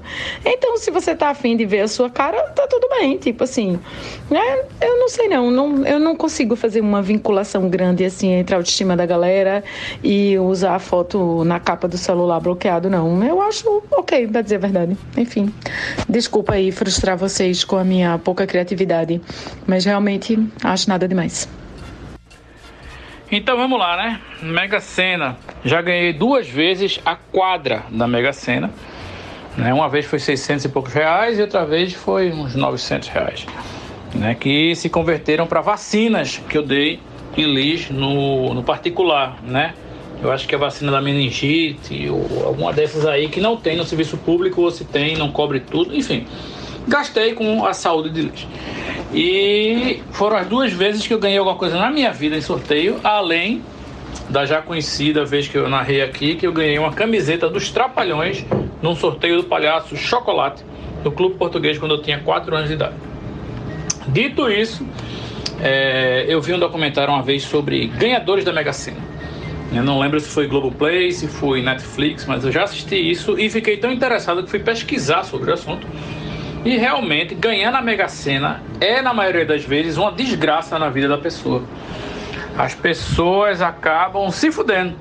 É um negócio muito maluco isso, mas tem o, o caso clássico, eu acho que é o, o, mais emblemático daquele baiano lá, que quando ganhou numa mega cena acumulada de virada de ano, ele resolveu nunca mais repetir roupa.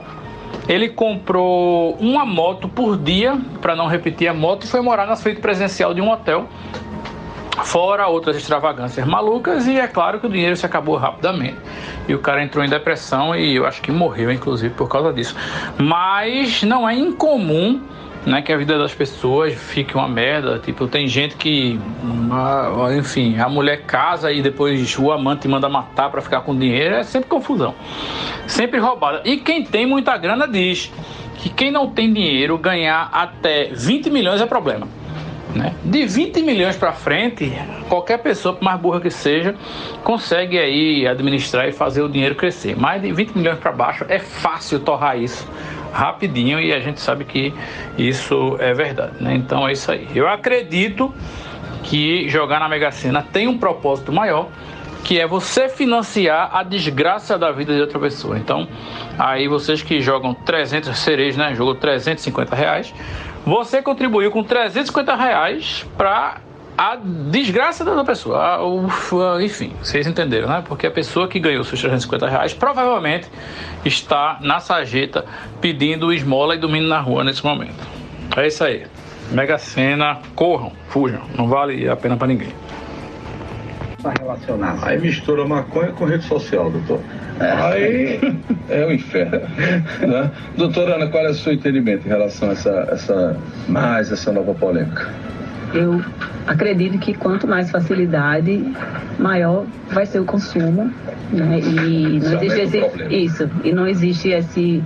Não significa que se for proibido, as pessoas vão deixar de usar, porque a gente sabe que não, usam porque usam exatamente. Né? A liberar sem ter um. É, mas existem, de, né? é, mas existem muitos riscos, muitos. É porta de entrada. É, para outras drogas Sim. que são graves e destrói realmente a vida da pessoa. Existe uma relação muito, de fato, é como se tivesse relacionando uma relação problemática como se fosse com outra pessoa, né? Existe, além da questão da dependência química, é, existe uma questão relacional com, com a substância e é muito perigoso. Não vejo nenhum ponto positivo. Para falar né? bem a verdade. Perfeito. Doutora Renata. É, quando a gente fala sobre um assunto como esse, né? Tem uma, uma magnitude importante porque ele tem a ver com três áreas diferentes, uhum. né? Que é a, o viés tem um, tem um viés jurídico, tem um Sim. viés social é, e tem um viés também da, do cuidado da saúde, né? No nosso caso, saúde mental. E é aí a nossa, onde mora, né, as nossas preocupações, as nossas resistências como profissionais. Porque o nosso trabalho é muito no sentido de intervir na crise e mais ainda, de preveni-las e promover saúde. Então, como você acabou de falar, quais os equipamentos que a gente tem para dar suporte para a gente no caso dessas, dessas aberturas? É. Agora é o seguinte, né? Um adolescente que está em fase de desenvolvimento, pode se achar no direito, o Estado dizer, não, estou fumando aqui minha maconha e ninguém pode, pode ser alguma, intervir. Quando ele pode não entender que a ele deve ser, e pode ser perigoso aquilo, né? Porque é um caminho, como a senhora citou, que, que, que, abre, né, precedente para... Existe pra... a questão do, do, do, transtorno psicótico gerado pela, pelo pela uso droga. da maconha Sim. e como o Gustavo falou, muitas vezes aquele jovem que já tinha uma questão genética para a esquizofrenia e vai abrir logo o quadro, uhum. por causa também da maconha. Então, assim. Aproveitando que Diana deu uma dica fora de hora, eu também vou dar uma dica fora de hora. Inclusive, excelente a dica de Diana, tá? É, mas seguindo a trilha da minha última dica desse podcast, eu vou dar uma das melhores dicas que eu já dei na história das minhas dicas no Conversando Água. E a dica é um vídeo de um criador de conteúdo que eu inclusive já indiquei aqui, o Hora Tiago. Se você não conhece o canal Hora Tiago, vá conhecer imediatamente, porque é maravilhoso. E você pode usar o vídeo que eu vou indicar agora como uma porta de entrada, olha só. O vídeo se chama Imaginário Fascista na Cultura Pop. É possível escapar? E nesse vídeo o Tiago vai investigar por que é tão comum, tão frequente esse caso de fãs que não entenderam a mensagem da série, a mensagem do filme, a mensagem do livro, etc, etc, etc. Ele parte no vídeo daquela entrevista que o Neil Gaiman deu, em que ele rebate ataques de fãs racistas. Porque né, na série Sandman houve a mudança de gênero e raça de alguns personagens. E aí o Neil Gaiman dá a resposta mais padrão, mais óbvia, que é essas pessoas não leram Sandman, se leram, não entenderam o quadrinho, se viram a série, não entenderam a série. Basicamente isso. E o Thiago vai investigar se é só isso mesmo. Ele passa 40 minutos depois desse momento puxando filmes desde 1930, desde 1915 na verdade, até hoje em que tem esse esse caso de pessoas que não exatamente entenderam o filme e vai mostrando algumas correlações entre todos eles e vai revelando que talvez o buraco seja mais embaixo do que as pessoas são burras. Claro que existe burrice e existe racismo, misoginia, enfim, LGBTfobia. Mas não é só isso. Ele vai falando de um mecanismo de conflito entre o roteiro e a direção que pode induzir as pessoas a não entenderem e é maravilhoso. Ele fala um pouquinho de Star Wars, um pouquinho de é, X-Men, de várias coisinhas, mas o foco é Sandman, The Boys, Tropas Estelares, o filme de 1997, e ele fecha o vídeo com chave de ouro falando de Tropa de Elite. Cara, é maravilhoso, é maravilhoso, é maravilhoso. Eu recomendei esse canal antes, estou recomendando de novo agora, porque é simplesmente fantástico. Assistam esse vídeo, assistam todos os vídeos do canal Hora Tiago, porque cada vídeo é uma aula, é fantástico. E eu tenho uma história que eu acho que eu já contei aqui, não me lembro. São 140 episódios, então devo ter contado, mas vou repetir porque a arte da repetição é uma coisa linda. Eu fui figurante em tatuagem. Eu não apareço no filme, mas eu participei uma noite inteira de uma filmagem de tatuagem. E a história é a seguinte: eu fui convidado por Chapeleta de Brenante, meu, meu, meu compadre, meu parceiro, para jogar uma partida de FIFA no PlayStation. Eu, ele e Júnior Black, falecido Júnior Black, lá na casa de Chapeleta, ali na Madalena, quando ele morava lá ainda. Aí chegamos lá, começamos a jogar. Ó, a gente tinha jogado nem 20 minutos. Tocou o telefone de Júnior. Júnior, Júnior Black também participou de tatuagem e também não aparece no filme. A gente fazia um DJ lá do cabaré, chão de estrelas. Aí a gente tava lá e Júnior, tá bom, tem que ir agora, é? No telefone, né? Tem que ir agora? Tá bom, eu vou, eu vou. É rapidinho, né? Tá bom, tô chegando aí. Aí desligou o telefone, olhou pra gente e falou, gente, vocês não querem ir comigo ali não, no Nascedouro de Peixinhos. Tá tendo uma filmagem lá de um filme do rapaz lá, tatuagem e tal, e contou por cima como era a história do filme, gente não, não tem a menor ideia do que, do que era. Tá, mas ó, teu primo tá lá, Guegue. Guegue é Irandi Santos, pra quem não sabe, chega a ser primo de consideração meu porque ele é afilhado da minha mãe. Que é o grande ator, faz, faz tatuagem, fez diversos, diversos filmes aí. O maior ator pernambucano atualmente é Irandi, né? Aí beleza, eu vou que eu aproveito e dar um abraço pro Guegue. Eu chamo ele de Guegue porque, pros íntimos, ele é Guegue, porque o nome dele é Irandi Gleiriston. Obviamente, na parte artística, ele tirou o Gleison, porque ele não é besta, né? Aí eu, pô, vou lá que eu dou um abraço Guegue, vai ser rápido, Júnior. Na, rapidinho isso aí, a gente vai, é uma ceninha pra gravar lá. Negócio de duas horinhas, a gente tá em casa. Falei, tá bom. Isso era por volta de 8 horas da noite. Partimos no meu golzinho, tinha um golzinho na época, pai, muito tempo. Partimos os três, estourando um beck dentro do gol para o nascedor de peixinho. Chegando lá, tava aquele negócio montado, era a cena da invasão do cabaré. Quando a polícia chega e invade o cabaré e tal, aquele cu de boi todo. Muita gente, o set de cinema é gigantesco. Eu nunca, nunca tinha ido no set de, de, cinema. De porra, negócio grande da porra, aquelas gruas, né? Do lado de fora do, do cabaré, o cabaré dentro e tal. O cenário do cabaré, né? Aí beleza. Ficamos lá, Júnior foi lá, entrou lá para gravar. E ficamos eu e o Chapelete do lado de fora esperando. Sentados assim, atrás da cama lá, no lugarzinho. Aí passou um cara, depois eu, eu conheci ele, chamado Rutílio, que também é falecido era o cara que regimentava, fazia, pegava o pessoal lá de figuração e tal. Aí passou pra gente, olhou pra gente assim, falou com o Chapeleta, parece que o Chape conhecia ele. Aí ele olhou e fez: Vocês não querem participar, não? Vocês estão aqui de bobeira? Então, a gente tá, veio com o Júnior aí, Júnior Black tava com a gente e tal. Vocês não querem participar, não? Tá precisando de gente lá dentro para fazer figuração do cabaré. A polícia entra, você sai correndo, somente isso. É rapidinho. Eu disse, beleza, vamos lá então. Aí fomos eu e Chapeleta para o cenário, velho. Ficamos lá sentados numa mesa fictícia e rolava a invasão da polícia. Aí, meu irmão, a gente repetiu isso umas 20 vezes. Chegou a polícia, não sei o que, sai correndo. Aí a gente saiu correndo. Aí a polícia descia o cacete na gente. Ela levava dedada, levava beliscão na bunda. Era um cu de boi da porra, um aperto desgraçado para passar na portinha. Isso aí, bicho, durou a noite toda. A gente saiu de lá. Era quase 3 horas da manhã, meu irmão. Cara, já me ligando, eu digo, cara, eu tô trabalhando, tô sendo figurante aqui no filme, cara. Me espera. Resultado. Na montagem final, é, não vou dar spoiler, mas vamos dar um spoilerzinho. Na montagem final do, do filme, a cena, velho. Eles não aproveitaram quase nada do que filmaram lá. A cena do, da invasão do cabaré tipo umas sombras na parede. Entendeu? E não aparece nem eu, nem Chapeleta, nem Juni Black. Uma noite de trabalho perdida. Mas acho que a gente ganhou um lanche lá, um suco e uma broa. experiência ótima. Tá no meu currículo.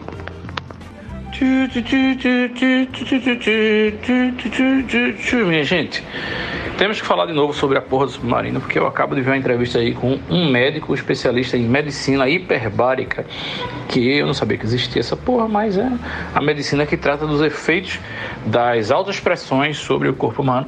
E aí ele falou o seguinte, fez, ó, muito bonito, vamos supor que encontrem agora o submarino nesse momento, certo? O que é que vão fazer?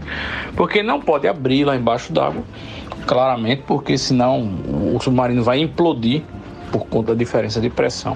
E eles morrerão esmagados, ou então morrerão afogados, ou então a cabeça vai explodir com, com a equivalência de pressão quando né, se equilibrar a pressão do mar e a pressão de dentro. Então, assim, abrir não pode. Né? Eles vão fazer o que? Vão arrastar para cima, porque arrastar para a superfície tem que ser devagar também por conta da pressão. E é, não sei se vocês sabem, mas dura 4 horas para subir os 4 quilômetros, 4 mil metros de água para chegar na superfície. Né? Eles, quando desceram, já levaram 4 horas descendo e estavam previstos de levar 4 horas subindo de volta. Então tem que ter oxigênio para essas 4 horas aí. O que não tem, né?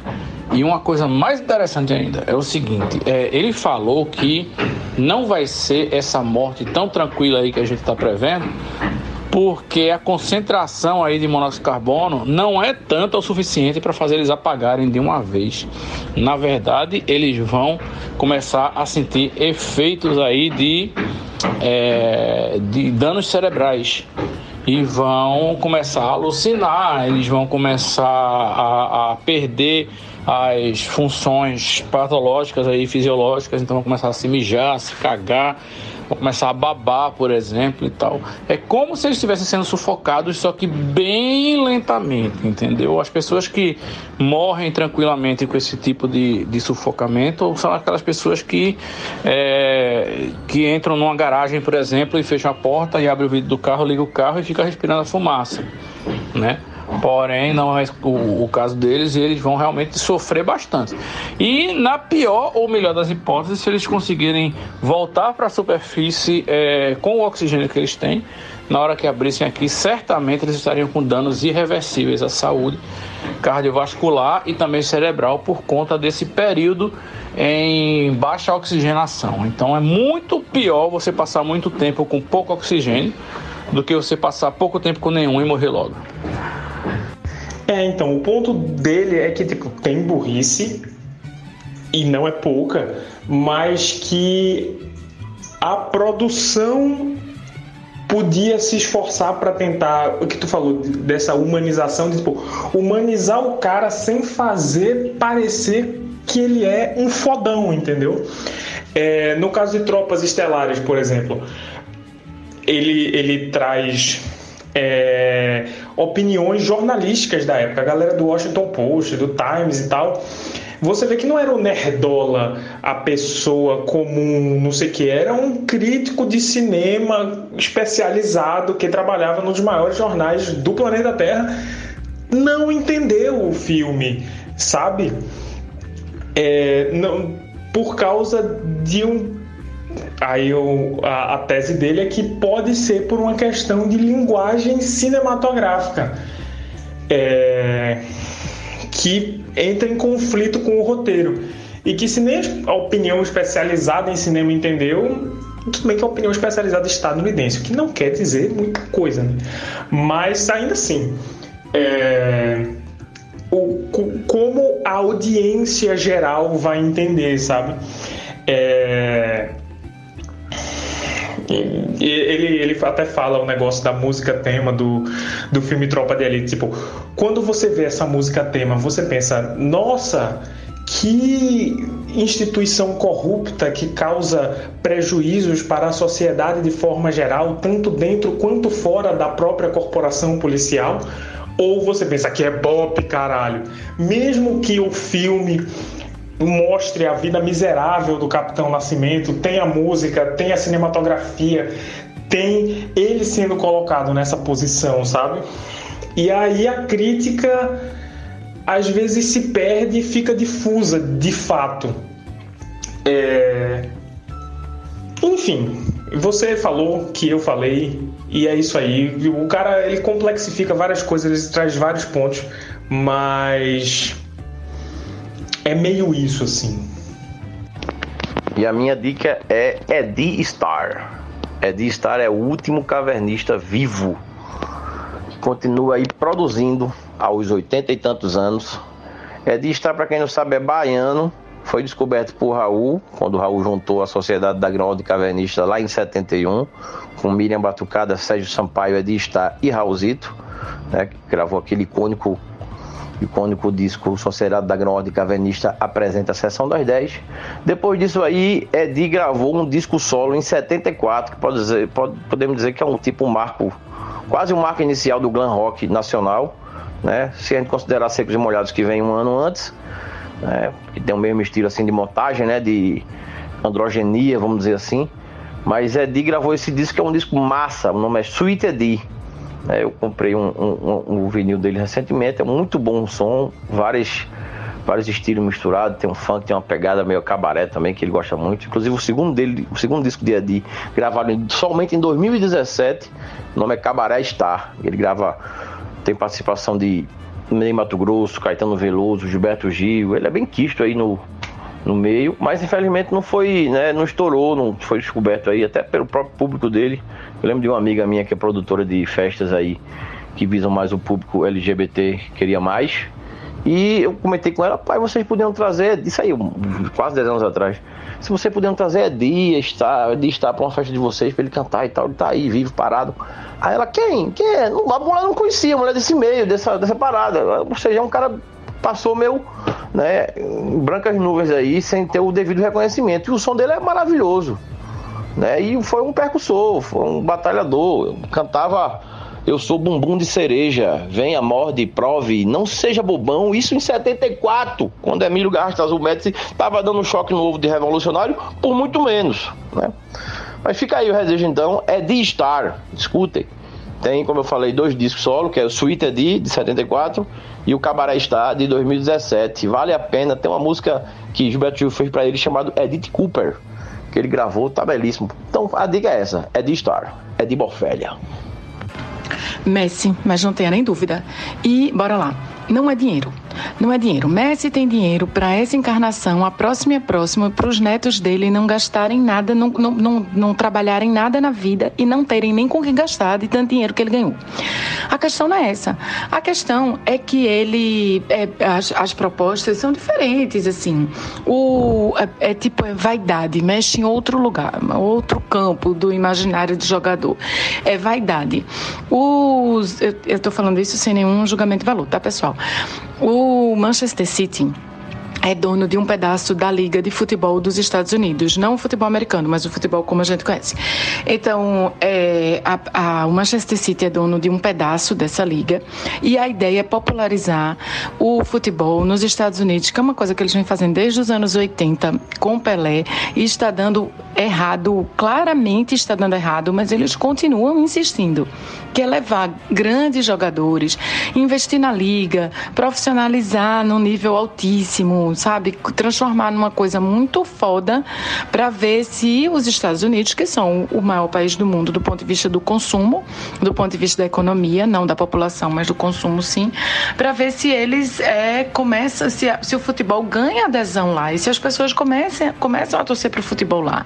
Para eles, eles, o que eles querem é desbravarem esse mercado, é, é dinheiro, mas não para Messi, dinheiro para o futebol como um todo, né? Para cadeia produtiva do futebol. Não vai acontecer. Os americanos, inclusive o City financia uma, aquela série Ted Laço, né? Esse não o City, mas esse mesmo conglomerado que, que é dono do City, que é dono dessa, de, de um pedaço dessa liga de futebol nos Estados Unidos, é, também financia aquela série Ted Laço e o objetivo da série também é popularizar o futebol nos Estados Unidos. Não vão conseguir, não vão conseguir. Está afadado ao insucesso, está afadado ao fracasso, mas vamos acompanhar aqui de camarote. Messi vai passar dois anos, inclusive antes a proposta era ele ir para o City antes do PSG, ele ir para o City e do City ele ir para é, para essa liga, né? Para essa liga americana nos Estados Unidos. Aí agora ele foi direto para lá depois do PSG. Saberemos, saberemos, mas enfim. ontem eu passei por uma experiência muito peculiar que eu vou compartilhar com vocês aqui. Eu fui com o Liz lá na oficina de Francisco Brenan à tarde. Né? E cheguei por volta das três. Todo mundo sabe o que, é que tem lá, né? Todo mundo já foi, ou enfim, se não foi, é um otário, devia ir. Mas a gente chegou lá e entrou, e excluindo aí a moça da bilheteria e dois seguranças que estavam na porta, a gente não teve mais contato com nenhuma pessoa, não tinha ninguém fazendo visitação. Zero, não tinha uma alma viva lá. E depois de um certo momento, lá uns 15, 20 minutos, a gente começou a sentir como se a humanidade tivesse sido dizimada e nós fôssemos os únicos, porque para qualquer lado que a gente fosse, e lá é grande pra cacete, a gente não via ninguém. E a gente realmente também está muito acostumado com os barulhos urbanos e lá não tem. Então a gente não escutava buzina, não escutava barulho de caminhão manobrando aqui no Pão de Açúcar, a gente não escutava grito, nada. Assim, foi uma experiência muito esquisita e a gente começou a notar isso. Para piorar ou para melhorar, dependendo do seu ponto de vista, lá dentro da visitação, na parte coberta, onde tem muitas e muitas e muitas obras, fica tocando um canto gregoriano super sinistro, uma coisa totalmente filme de terror. Então a gente estava lá né, andando por entre aquelas estátuas que às vezes parecia que as estátuas estavam todas olhando pra gente. E lá aquela musiquinha. Em loop assim a visitação inteira. Chegou uma hora assim que assim, ficou em dúvida se, se era para ter medo né se enfim a gente andou, ainda demos uma volta. Quando eu estava lá no fim, assim, quando a gente já estava passando pelos lugares que Liz queria ver novamente, foi que a gente encontrou um grupo de quatro deficientes visuais zanzando por lá e tirando foto. E, e também eles gravam né, no, no, no, celular, assim, tipo, falando o que é que eles estão sentindo lá. Pra depois escutarem e, e, relembrarem, né? Mas foi uma experiência, assim, eu acho que eu nunca tinha passado por um, um momento assim de estar num local tão grande, assim, um local tão emblemático, assim, com tantas, tanto significado.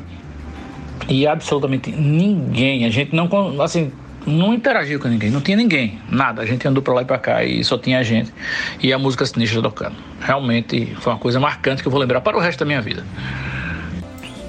Bem, ontem, como vocês sabem, a gente colocou uma enquete lá no Instagram e estou aqui agora para ler as respostinhas engraçadas que as pessoas deixaram nas duas perguntas que foram sobre é, o ato absurdo e incompreensível da classe média aqui do meu bairro de lustrar o pneu do carro antes das 7 da manhã, antes de pegar o trânsito e sair de casa e ir para o trabalho, para a escola, enfim. Lembrando que você pode interagir com a gente lá pelo nosso Instagram, que é o arroba Conversando Água Podcast, e também pode apoiar a gente pelo apoia.se barra é, Conversando Água, é isso. Né? Enfim, deixa de ser pirangueiro e apoia a gente aí, senão a gente vai fechar esse barraco aqui.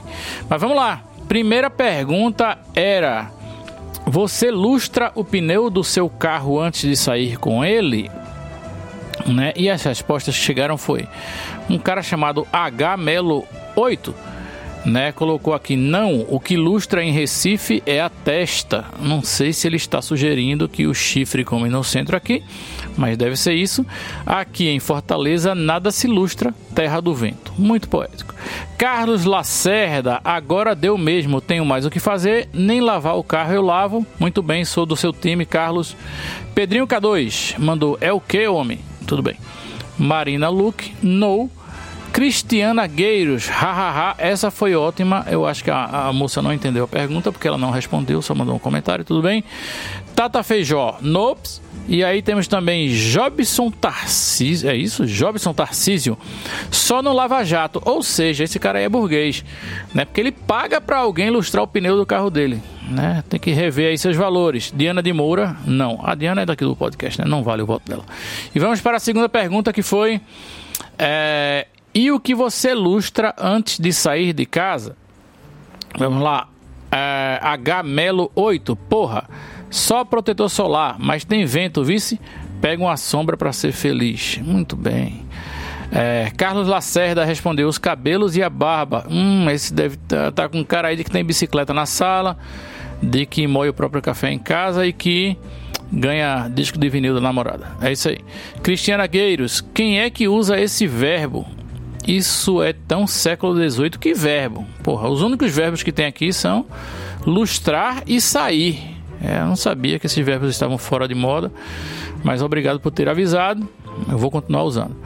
É, e Jobson Tarcísio disse que lustra antes de sair de casa a careca. Muito bem, Jobson. Eu esperava que, que ia rolar alguma baixaria nessas respostas daqui, mas vocês estão aqui comportados. Obrigado pela colaboração e até a próxima semana com mais enquetes. Continua o programa aí. Tá bom, então vou contar a história do dia que eu conheci a mãe da minha namorada. Foi o seguinte, a gente tava num bar, foi num barzinho lá no Vasta Gama, chamado Cantinho do Axé. Que já serve como dica, hoje é sexta, né? Já é sexta, então já dei dica? Nem sei, é, né? Então já serve como dica. Cantinho do Axé, um barzinho massa, comida regional, tá ligado? Comi uma, uma mão de vaca que valia, dava pra três, velho. Eu comi praticamente sozinho, só um pirão dava pra duas pessoas. Maravilhoso, cervejinha gelada, o dono do bar massa, assim, um ambiente do caralho. Já é, Vasta Gama, Cantinho do Axé, procurem ir. E aí eu tava lá. Só que aí, beleza, comeu pá. E aí, Best, logo depois que comeu, quando a gente tá saindo do bar, meu irmão, já bate um pá na barriga, tá ligado? E aí não foi nada do bar, porque, velho, era uma coisa que já tava pronta ali, tá ligado? Alguma coisa anterior, algum incidente anterior. E aí, meu irmão, só que para sair do bar, meu irmão, pra chegar no bar, você sobe uma escada danada. E para sa sair do bar, você sobe outra escada. E aí já foi, né? E aí já pedindo Uber, né? Parará, parará, parará. E, velho, porra, lá em, os Uber não chegavam, tá ligado? O Uber perdido, não conseguia chegar no lugar certo, não sei o que. Então me pediu Uber, meu irmão, e eu pra um lado pro outro, suava, meu irmão, suava. E andava pro lado, andava pro outro. E o negócio nada, e o negócio lá. E aí, velho, porra, até uma hora que chega um Uber, um Uber chega. Só que ele chega lá embaixo, aí tome descer 27 lances de escada, meu irmão. Assim, escada enorme, descendo, e eu lá já. Ai, ai, pulando de dois em dois degraus, mas sem poder também correr muito. Aí chega no Uber, vai, meu irmão. E aí o Uber, meu irmão, corre, velho, corre, corre. E aí a minha namorada ia parar no Mote, que tava onde? Tava a mãe dela e um casal de amigos dela que tinha acabado de ter filho, estavam aqui, parece que eles moram fora e tal. Estavam aqui. E ela ia ficar lá no monte, eu ia direto pra casa, né? E aí foi no carro. Aí eu digo, velho, acelera aí um pouquinho, porque o negócio aqui tá sério. E o cara, pererê, né? Foi, meu irmão, só que vai estar gama, né? Pra sair dali, aquela ruazinha, bi, bi, bi, bi, bi, bi, e eu olhava assim, eu, pela janela do carro, procurando uma Porra, tudo eu ficava olhando, ver restaurante, farmácia, qualquer coisa que pudesse ter o banheiro, eu já tava ligado. Porque se o negócio desse um pipoco ali, apertasse de vez, eu dizia, velho, para aqui que eu vou ali, que passou um restaurante ali atrás, eu vou correr lá. Velho. E eu só olhando nessa, só olhando e. e calado, velho, suou, sabe como é que é negócio assim? Um negócio. E aí foi, né? Só, aí pronto, aí vai indo, aí chega, né? Quando Aí disse, ó, não vou ficar aqui não, vou pra casa direto, porque né, já era. Só que, velho, quando chega no, no Mote, o Wi-Fi já conecta lá, né, velho? Porque é isso, né? Tá lá, velho, porra, porra, sinal forte, Wi-Fi pegou, conectou. Aí eu disse pro cara, velho, meu irmão, eu botei torre, mas eu vou ficar aqui, porque o negócio aqui tá sério, eu vou ter que descarregar ali. Aí o cara, ô, oh, velho, se tu quiser, eu espero. Eu digo, meu irmão, ele vai ser rápido, eu digo, não sei, eu posso me esforçar. Aí o cara, não, vai lá que eu espero. Eu digo, então beleza. Aí o cara ficou esperando eu fui, passei direto, assim, como diria amigo, meu bundinha de ema, tipo, direto correndo, meu irmão, por dentro do bar do café, né? Um café, né? Pro banheiro, meu irmão, entrei lá. Sorte que o banheiro do Monte é né, mais limpo do que minha alma, né? Mais limpo do que meu coração. Aquela coisa linda, cheirosa, gostosa. Aí, meu irmão, porra, tava em casa, né? Cheguei lá e. Né? Aquela luz divina chega. Ah, os anjos cantam e eu, né? Finalmente consigo fazer tudo, termina tudo certo, ok. Aí saio aliviado, devia estar tá branco, suado, tá ligado? Devia estar tá um caco de gente, porque depois da experiência dessa ninguém fica normal, né? Você passa todo dia para se recuperar de um negócio desse. E aí, nessa hora, eu tô saindo e tá todo mundo, a família feliz, com o casal, com a criança pequena e a mãe da minha namorada lá na mesa. E eu, mãe, isso aqui é Fred. Eu, opa, sou eu, a pessoa que acabou de sair do banheiro, tá ligado? Não perde minha mão, não, tô aqui suado, lascado, fodido, zoado.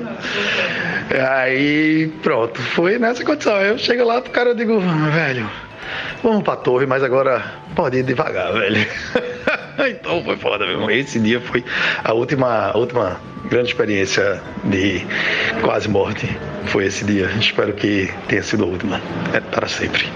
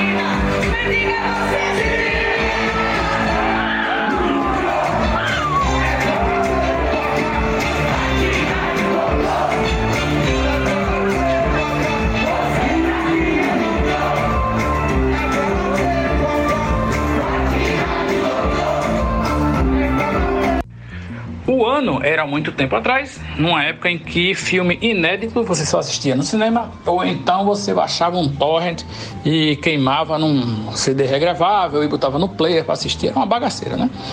E aí os cineastas, eles torciam a cara para o torrent, porque o torrent tirava dinheiro do audiovisual, era pirataria e, enfim, a experiência fílmica do cinema tem que ser numa sala, tela grande, com pessoas e o caralho é quatro, aquele discurso purista todo.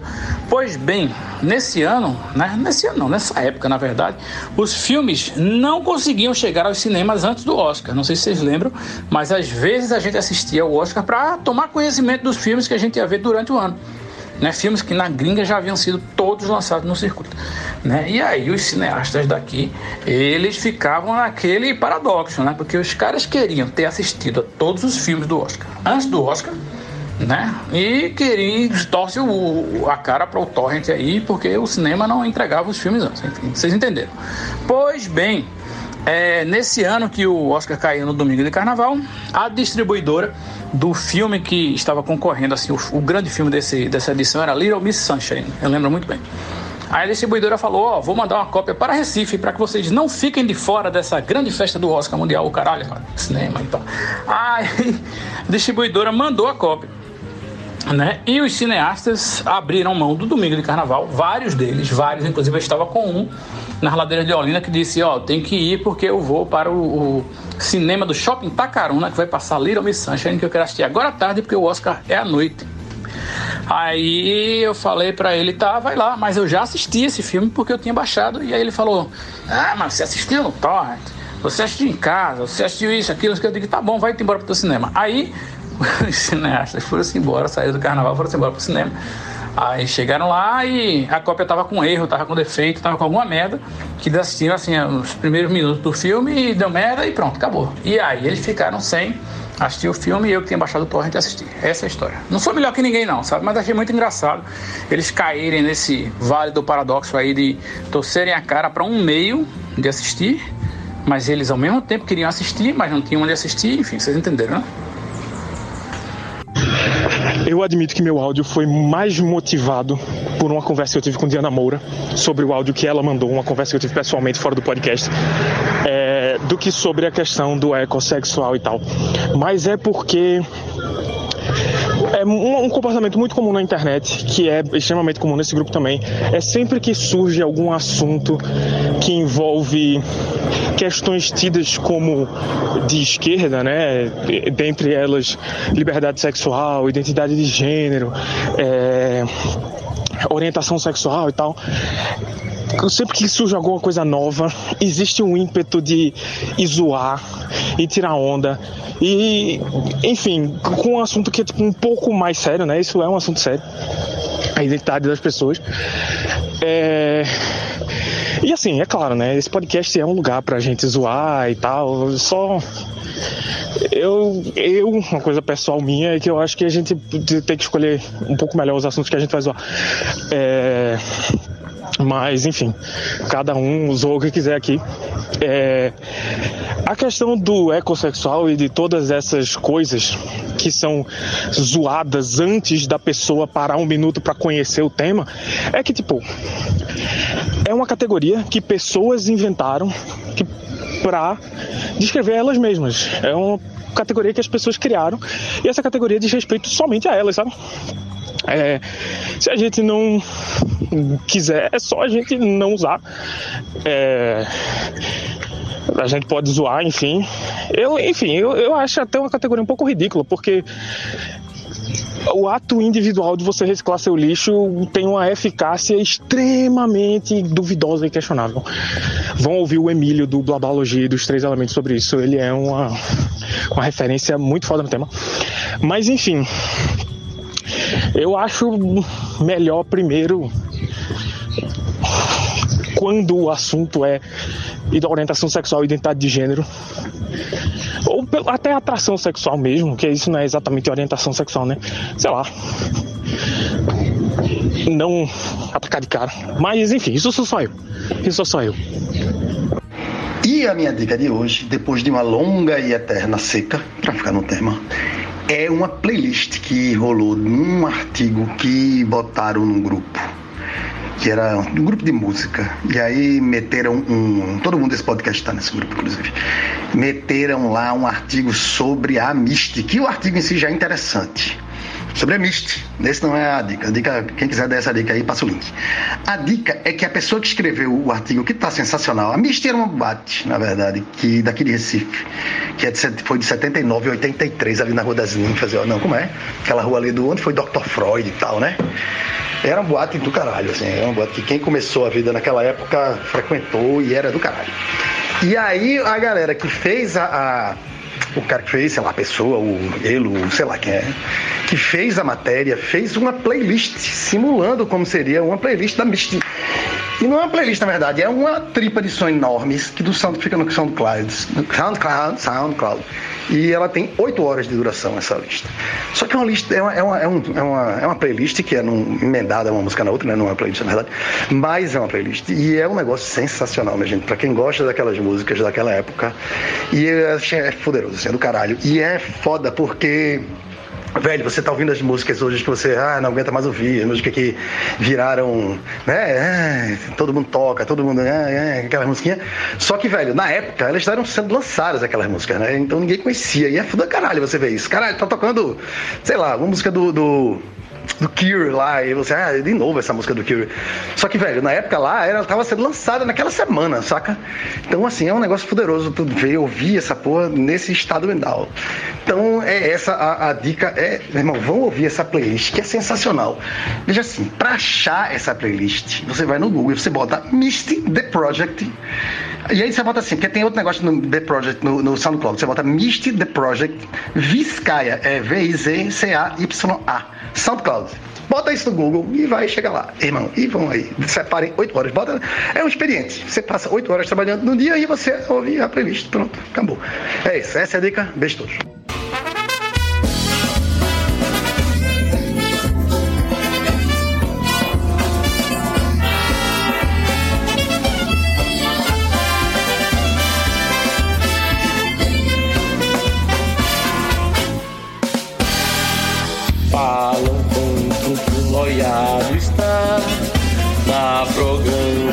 Oficial. Com estatuto, verba e abadá Flash ao vivo na TV Jornal. Patrocínio do Grupo Brenan. E festa VIP no tal tal Não deixe não que o bloco dos doidão Vire dos play balada Zona Sul. Caute, chopp puro malte E o uísque só com Red Bull é lindo. É lindo ver Giba amanhecer Usando sair beijando um totó. Dizendo vem que o noiado tem Maconha pra de um litro de loló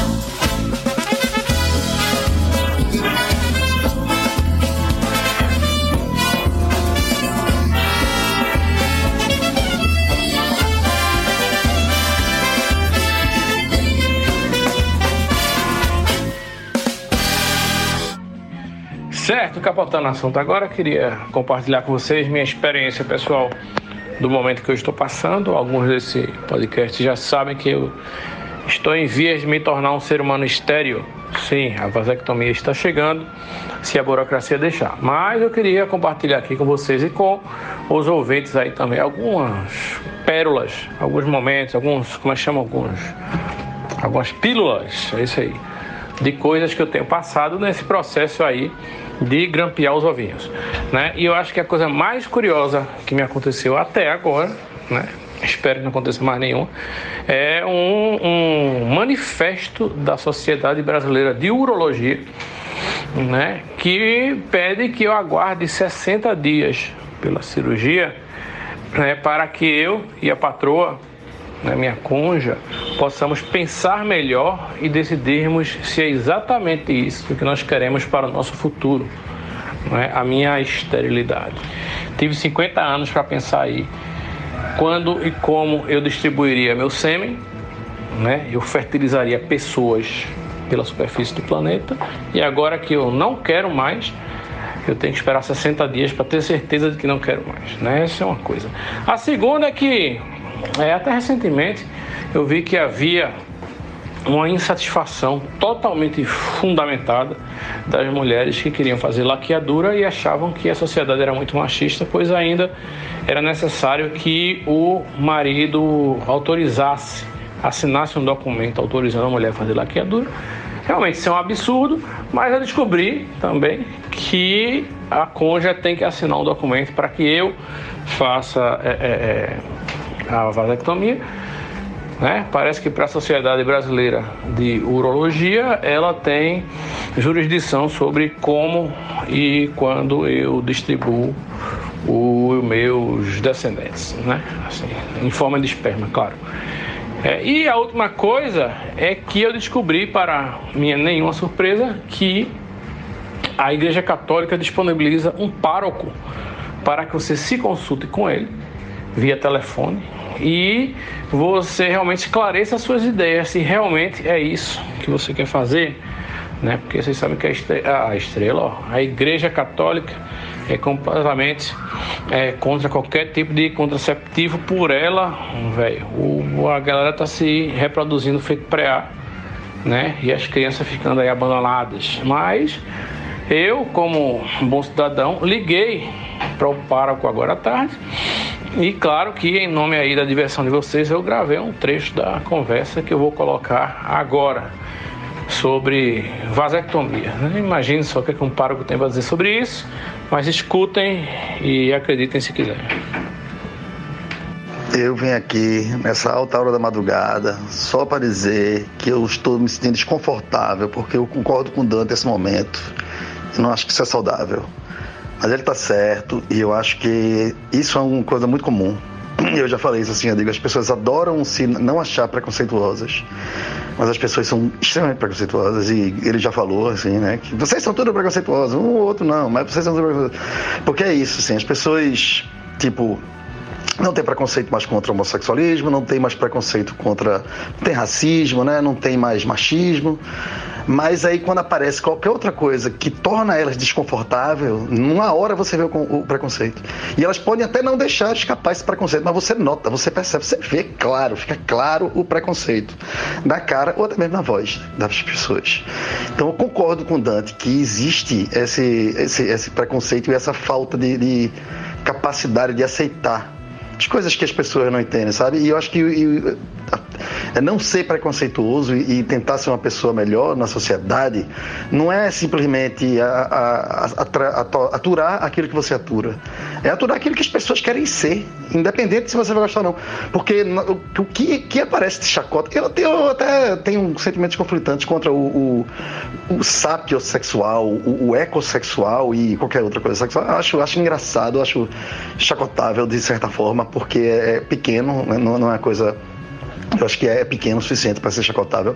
Mas existe muita gente que acaba se querendo é, é, se, se, expor e querendo se definir de alguma. Né, de algum, algum, tipo de atração sexual, algum tipo de atitude sexual, talvez que tenha. Porque, falando sexual, porque é, é a coisa que na sociedade é mais tabu e é mais passível de sofrer esse tipo de, de preconceito. Né? A gente tem outras, várias outras coisas na sociedade que tem essa mesma coisa. É, preconceitos é, de trabalho, preconceitos de estilo de vida, e caralho, um cacetada. E tudo é sempre assim. É sempre todas as pessoas super descoladinhas, super tranquilas, super massa que a gente conhece, mas não pode ver uma coisa um pouco diferente que aí, porra, não consegue não fazer uma chacota, sabe? Faz aquela brincadeira que não é brincadeira, sabe? Mas aí é tipo, ah, eu tenho até um amigo negro, porra, sabe? É, é isso, assim, exatamente isso. Então, concordo 100% com o Dani nesse caso e até essa coisa se ele está dizendo, eu até discordo assim na intensidade dessa questão específica do ecossexual, mas se ele está dizendo, eu concordo também, velho, porque eu estou me sentindo sujo assim concordando com o Dani, foda, velho. Quero aproveitar e deixar mais uma dica: assistir ao filme polêmico do momento chamado O Mundo Depois de Nós, que o título em português é uma bela de uma merda né? Não tem nada a ver com o filme, mas o, o título em inglês faz, tem muito mais a ver que, enfim, depois vocês procuram aí. É, Netflix, o filme, muito bacana, muita gente falando mal desse filme. Quando tem muita gente falando mal do filme e muita polêmica, eu vou lá e assisto e eu confesso que eu gostei. do filme. Gostei mesmo, de verdade. Uma outra coisa assim me, me, me incomodou, mas é uma situação assim que podemos viver a qualquer momento. O filme mostra é, um apagão de dados. Assim, existe energia elétrica, mas é, TV e qualquer coisa via satélite, cabo, internet, essas porra toda, tudo apaga. E aí a gente vê como as pessoas se comportam sem acesso a porra nenhuma, sem acesso. Quer dizer, não as pessoas, né? Porque é um grupo muito pequeno. Conta a história aí de uma família, de uma, de uma mulher e um cara e dois filhos que vão passar um fim de semana numa casa fuderosa. E aí na primeira noite logo chega um negro muito bem vestido e sua filha e eles dizem que tem que ficar naquela casa pois a casa também a casa também não a casa é deles foram eles que alugaram para essa família e que estava rolando um, um, caos na cidade aí e que eles preferem passar um tempo nessa casa aí para esperar a poeira baixar porque não tem semáforo funcionando, não tem rádio, não tem TV, não tem GPS, tem nada. E aí é essa convivência dessas duas famílias dentro da, da casa que dá o, o mote do filme, né? Tem essa história aí do, do apagão de, de dados e informações, mas só o fato de chegar um negro assim, no meio da noite, e estando bem vestido num carro muito bom, já dá gatilho para muitas discussões na, na série. Eu gostei, certo? Agora aviso logo, não tem fim, é desses filmes, eu falei série, mas é filme, né? Um desses filmes interativos que você pode fazer o final quando você quiser. Se você der stop em qualquer momento do filme, é um final legítimo para ele. E é basicamente isso que aconteceu. O diretor, eu acho que acabou a fita, acabou o cartão de memória, ele disse: "Para esse filme aí que tá bom já, já falei o que eu tinha para falar". Mas vale a pena a experiência, é o mundo, como é, depois de nós. E o título em inglês eu não me lembro, mas faz mais, muito mais sentido, tá na Netflix agora. Assistam.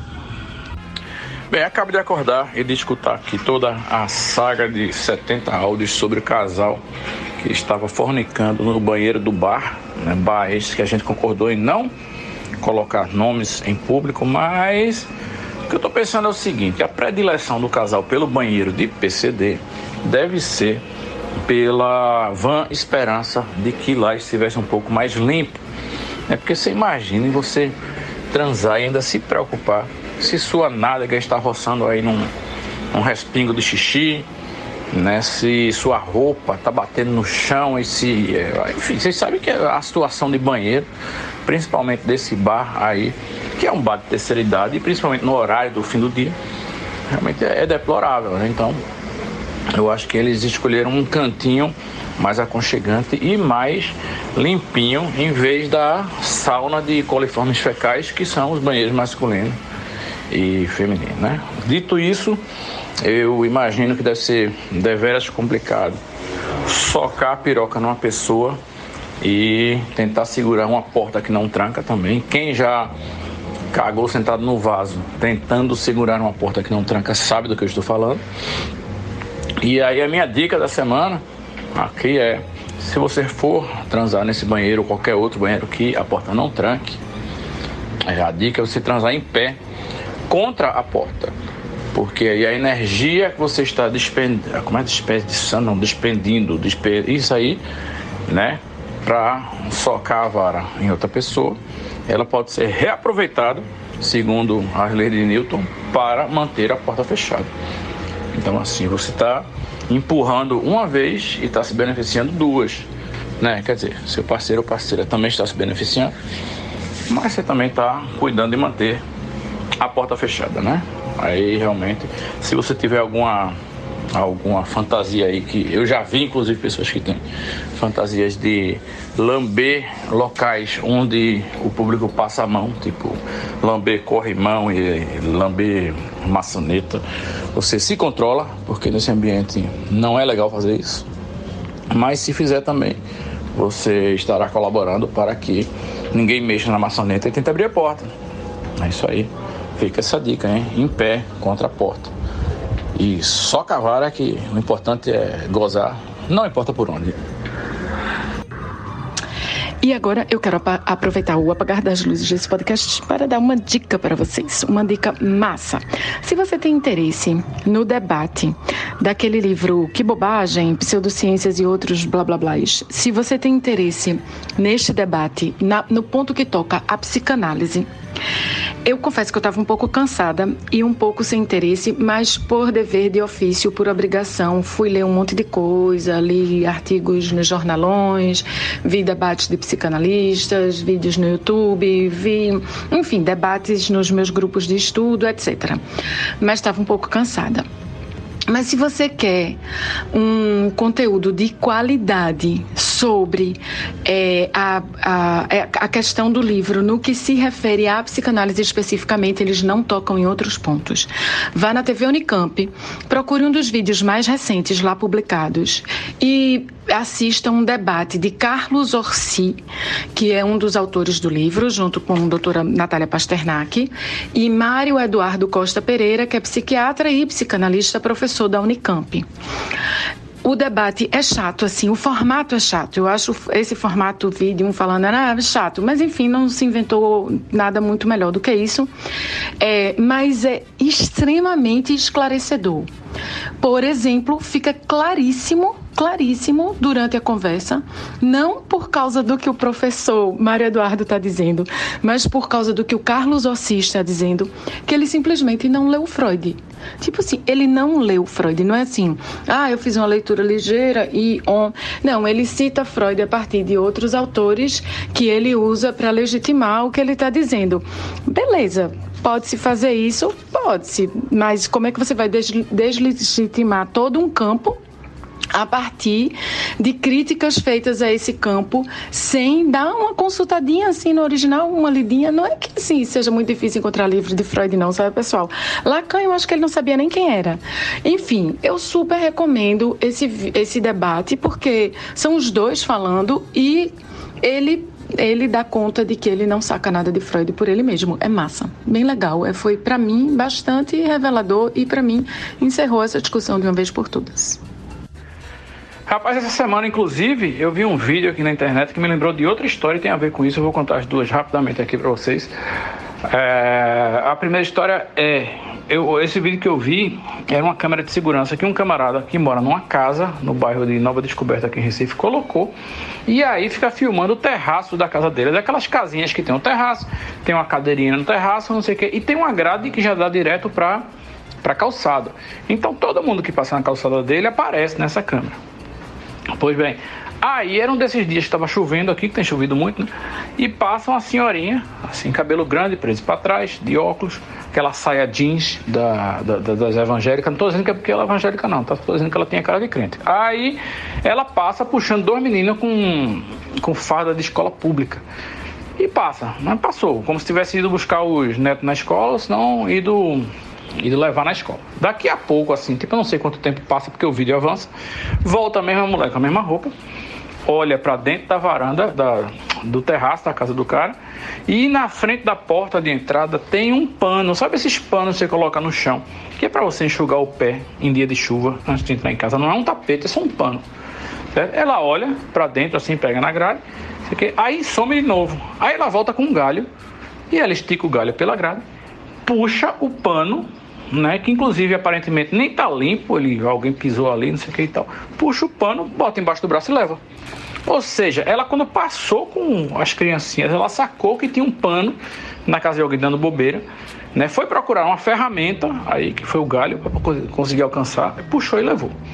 Né? Essa é a primeira coisa, né? Aí essa mulher é bandida, ela é ladra, ela é o quê? Né? Ou só se aproveitou da situação. E aí isso me lembrou de, da, da outra situação que foi durante a, a greve da Polícia Civil. Lembra que tinha umas greves aqui? Não, Polícia Militar. Greves de Polícia Militar. Aí teve uma senhorinha que foi entrevistada porque ela foi presa porque em vez de levar os netinhos para a escola, ela ia passando pela rua e tinha uma galera saqueando um supermercado no bairro de Água Fria. Lembro claramente que era o caminho que eu fazia para ir para a faculdade que eu ensinava em Olinda. E eu passava na frente desse supermercado. Pois bem, a galera estava saqueando o supermercado. A senhorinha, que provavelmente não devia ter histórico criminal nenhum, ia passando com os netinhos e disse: Ah, se todo mundo está pegando tudo, eu vou pegar também. E aí o vídeo era muito absurdo, que era a mulher carregando, assim, o neto carregando pack de Coca-Cola, PET, a mulher carregando outras coisas assim, e todo mundo feliz indo embora pela calçada. Tipo assim, porra, tá disponível, vou me transformar em, em ladrão e vou roubar. É, isso exemplifica muito essa história que a gente está falando agora.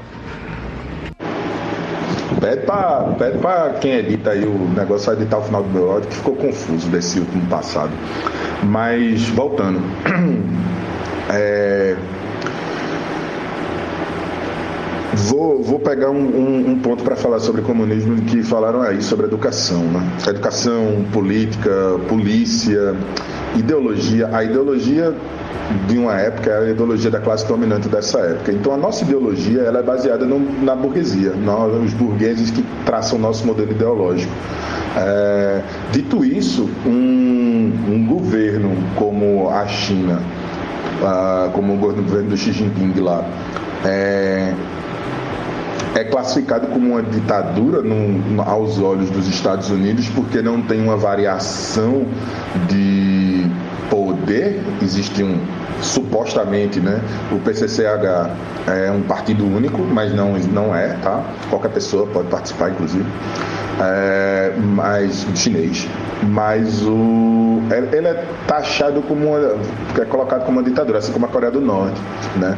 E só que nesses países existe realmente a ditadura, aquela velha frase de ditadura do proletariado. Estou precisando do, das aulas aí de é, fonadologia.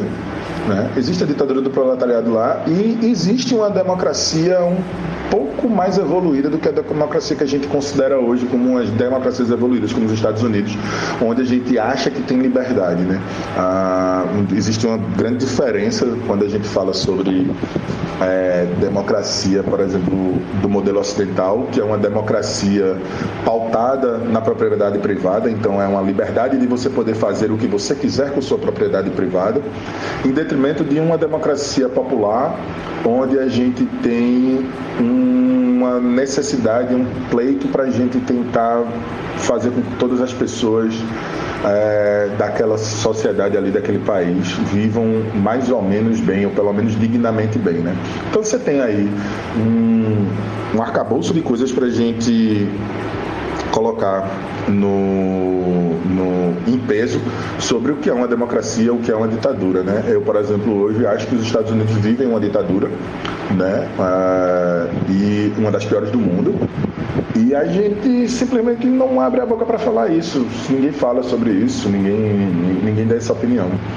E a educação por si só ela não vai resolver esse problema, porque a educação é um instrumento também de doutrinação, é um instrumento ideológico da classe dominante. Então, não adianta a gente querer uma educação melhor se a gente é, querer que todo mundo seja educado, se hoje, por exemplo, a gente tem uma educação como o novo ensino médio que está ensinando é, gente pobre na periferia a fazer bolo de pote e brigadeiro para vender no sinal, né?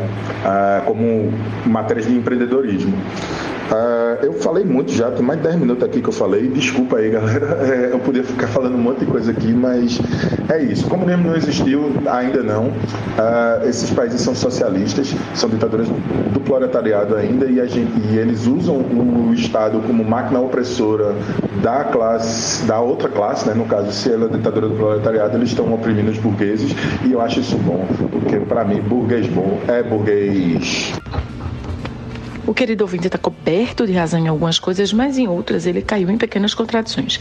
Como, por exemplo, muitas vezes nesses episódios das cargas roubadas, o corpo do motorista ou de outras pessoas que tenham morrido no acidente ficam lá expostos e as pessoas ficam passando por cima, às vezes pisoteando o corpo para pegar ali uma caixa de sabonete, um engradado de cerveja, uma televisão de 52 polegadas. Então, elas estão se preocupando mais com as coisas do que com a pessoa. Enfim, eu tenho essa coisa, né? Assim, acho que o corpo de uma pessoa morta é algo que não deve ser violado, né? Enfim, religiosidade e, e respeito aos mortos, e enfim, humanidade mesmo, senso de humanidade. Uma outra coisa, a gente precisa decidir se eleição é critério de democracia. Porque se a Venezuela é uma democracia porque Maduro é eleito, então a gente vai dizer que os Estados Unidos é uma democracia e que não sei aonde, que não sei aonde, que não sei aonde, que Erdogan é um democrata, né? Que temos democracia na Turquia, na Hungria. Então, eleição para mim não é critério de democracia. E eu concordo que os Estados Unidos estão longe, longe, longe, muito longe de serem, de, de serem considerados um país democrático. É, para mim, os Estados Unidos é um país é, da pior espécie que oprime o seu cidadão das das maneiras mais cruéis. Eu diria, eu poderia dizer aqui que eu simpatizo com as sociais-democracias europeias, com o Canadá, mas eles são bons só da porta para dentro, né? Porque da porta para fora eles tocam terror no resto da humanidade. Então, se você tiver tido a, a graça no sorteio da Loteria do Mundo de ter nascido no Canadá, bom para você. Se você teve a graça no sorteio da Loteria do Mundo de ter nascido na Alemanha, que bom, um estado de bem-estar social. Mas se você teve a a, graça de, no sorteio da Loteria do Mundo, ter nascido num país oprimido pelo Canadá e pela Alemanha e tantos outros. Enfim, não vai ser muito legal. É isso, eu acho que é, eu. E de novo eu fico pensando no seguinte: eu entendo um pouco que é um estágio do capital. Do, do, um estágio. Ai Deus, do comunismo é que a gente passe pelo capitalismo e depois a gente chegue na, né, na enfim, na ditadura do proletariado, gente, o juízo não tá bom, desculpa. Que a gente chegue na ditadura do proletariado e que depois a gente consiga atingir o comunismo. É, eu não acho que esse processo é assim em linha reta, eu não acho que é tão bonitinho, eu não acho que a China é uma democracia também, etc., mas eu não vou nem chegar nesse ponto agora, porque essa, essa conversa assim vai dar um nó enorme. Eu só me pergunto se você hoje gostaria de viver na China. Eu não gostaria. Então, de novo, é sobre pessoas. Eu acho que a gente tem que se livrar desses modelos mentais que a gente tem hoje, porque o comunismo não passa de um modelo mental. Nunca existiu, nunca, talvez em Cuba, muito pouco, nem foi, né? Porque o Estado de Cuba sempre foi forte.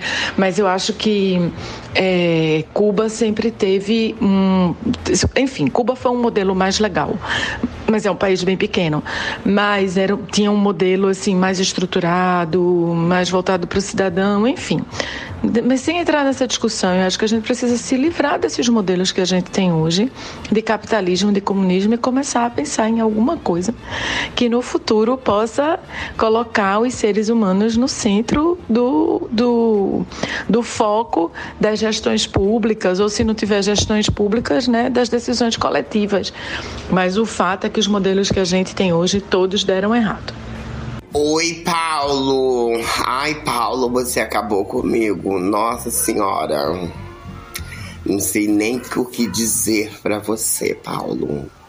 Paulo, você foi um amor, você foi tudo para mim ontem aquela noite de sábado. Eu sei que você enganou seu pai, sua, seus pais, né?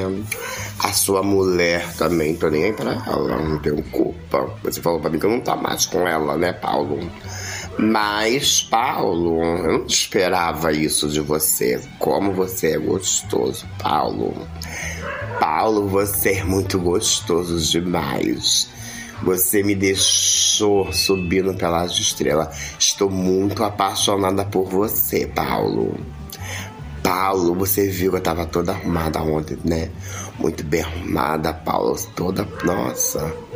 Você me chamou no zap quando você mandou aquela pizza pra mim. Sabe? Ai. Nossa, como vi que você estava gostando. Quero conhecer seus pais, Paulo. Me apresenta. Tá bom? Um beijo, Paulo. Estou apaixonada por você. Te amo muito. Só não espero estar grávida. Ai, meu Deus, Paulo. Como diria meu amigo William Paiva, quando ele quer animar alguma coisa, esse podcast está muito parado. Então, vamos capotar os assuntos. Essa semana no cinema do Porto, que é um dos cinemas do, da, da, como é que eu vou dizer, meu Deus, da franquia Cinema da Fundação, é gerido pela Fundação Joaquim Nabuco, tem o cinema do Porto, o cinema do museu, o cinema da Fundação que fica ali no Derby. Então, o cinema do Porto estava exibindo um filme chamado Urubus, que é um documentário sobre artistas de rua, coletivos artísticos, né, de, de rua, é, arte de rua. E aí, no meio do filme, entrou a galera dos coletivos coletivos aqui de Pernambuco e pichou a tela do cinema. E aí foi uma confusão, vê o filme, não vê o filme, vai adiante, não vai adiante, vai para frente, vai para trás, o que é que a gente faz? E aí, claro que a sessão foi suspensa, porque não dava mais para ver o filme com a tela pichada. A galera pichou não só a tela, mas pichou o cinema também, né? E aí a galera saiu, foi embora, acabou o filme. E aí ontem o cinema da Fundação publicou uma nota dizendo que a exibição do filme foi suspensa até o dia 14 de junho, vulgo semana que vem, para poder é, limpar o cinema, né? Deixar o cinema em ordem para poder ser utilizado de novo. E o filme vai ser, volta a ser exibido no dia 15. E aí vai ser exibido com meia entrada para todos, porque hoje é, a entrada do cinema do Porto é 15 reais e a meia é 7. E aí eles vão botar meia entrada para todos, para que todos possam assistir.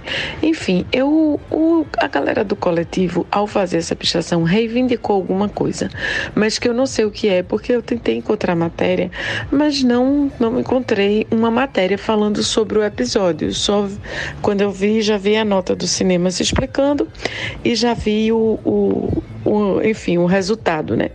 O cinema dizendo que não ia suspender o filme, que ia só deixar um, um tempinho fora do ar. Mas aí eu pergunto para vocês: na hora que um cinema está exibindo um filme feito é, sobre arte de rua, sobre os coletivos de arte de rua. Na hora que o cinema está né, promovendo essa arte, você ter uma é, exibição dessa arte em loco, ao vivo e a cores, aumenta ou diminui sua experiência estética em relação ao filme? E eu digo mais ainda que não é só questão da falta de informação, não. Pelo contrário, eu acho. Eu acho que muita gente tem informação, tem a capacidade de adquirir a informação, mas não busca. Eu acho que é falta de pensamento crítico, a falta de ter sido ensinado a pensar criticamente.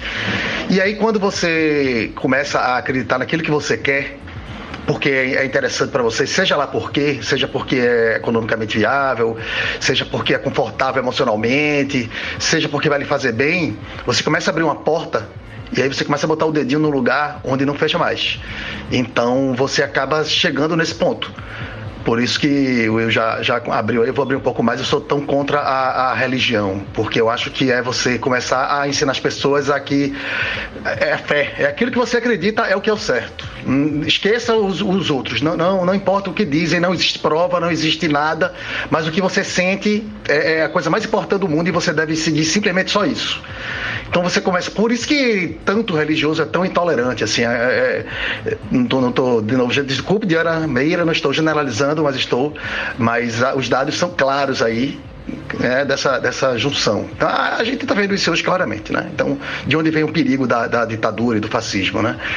Então, vocês acabaram, inclusive, de falar aí no áudio. Então, eu acho que é isso. Eu acho que, fora a, a, a a índole humana que é dessa mesmo, é, é, a falta de pensar, é querer se dar bem, é, é nem querer que. Não é, não é o importante para o ser humano não é nem estar tá bem, é, é, que o outro se foda. O cara quer mais que o outro se foda, porque aí ele comparando ele se acha massa. Ele, ele não precisa estar tá muito bem, não.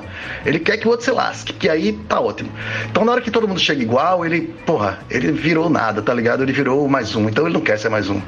Então tem isso, e aí eu acho que o mais importante também é a falta do pensamento crítico. Ninguém é ensinado a pensar criticamente e dar um trabalho do caralho, principalmente hoje em dia, onde a informação vem de todo canto e de toda forma.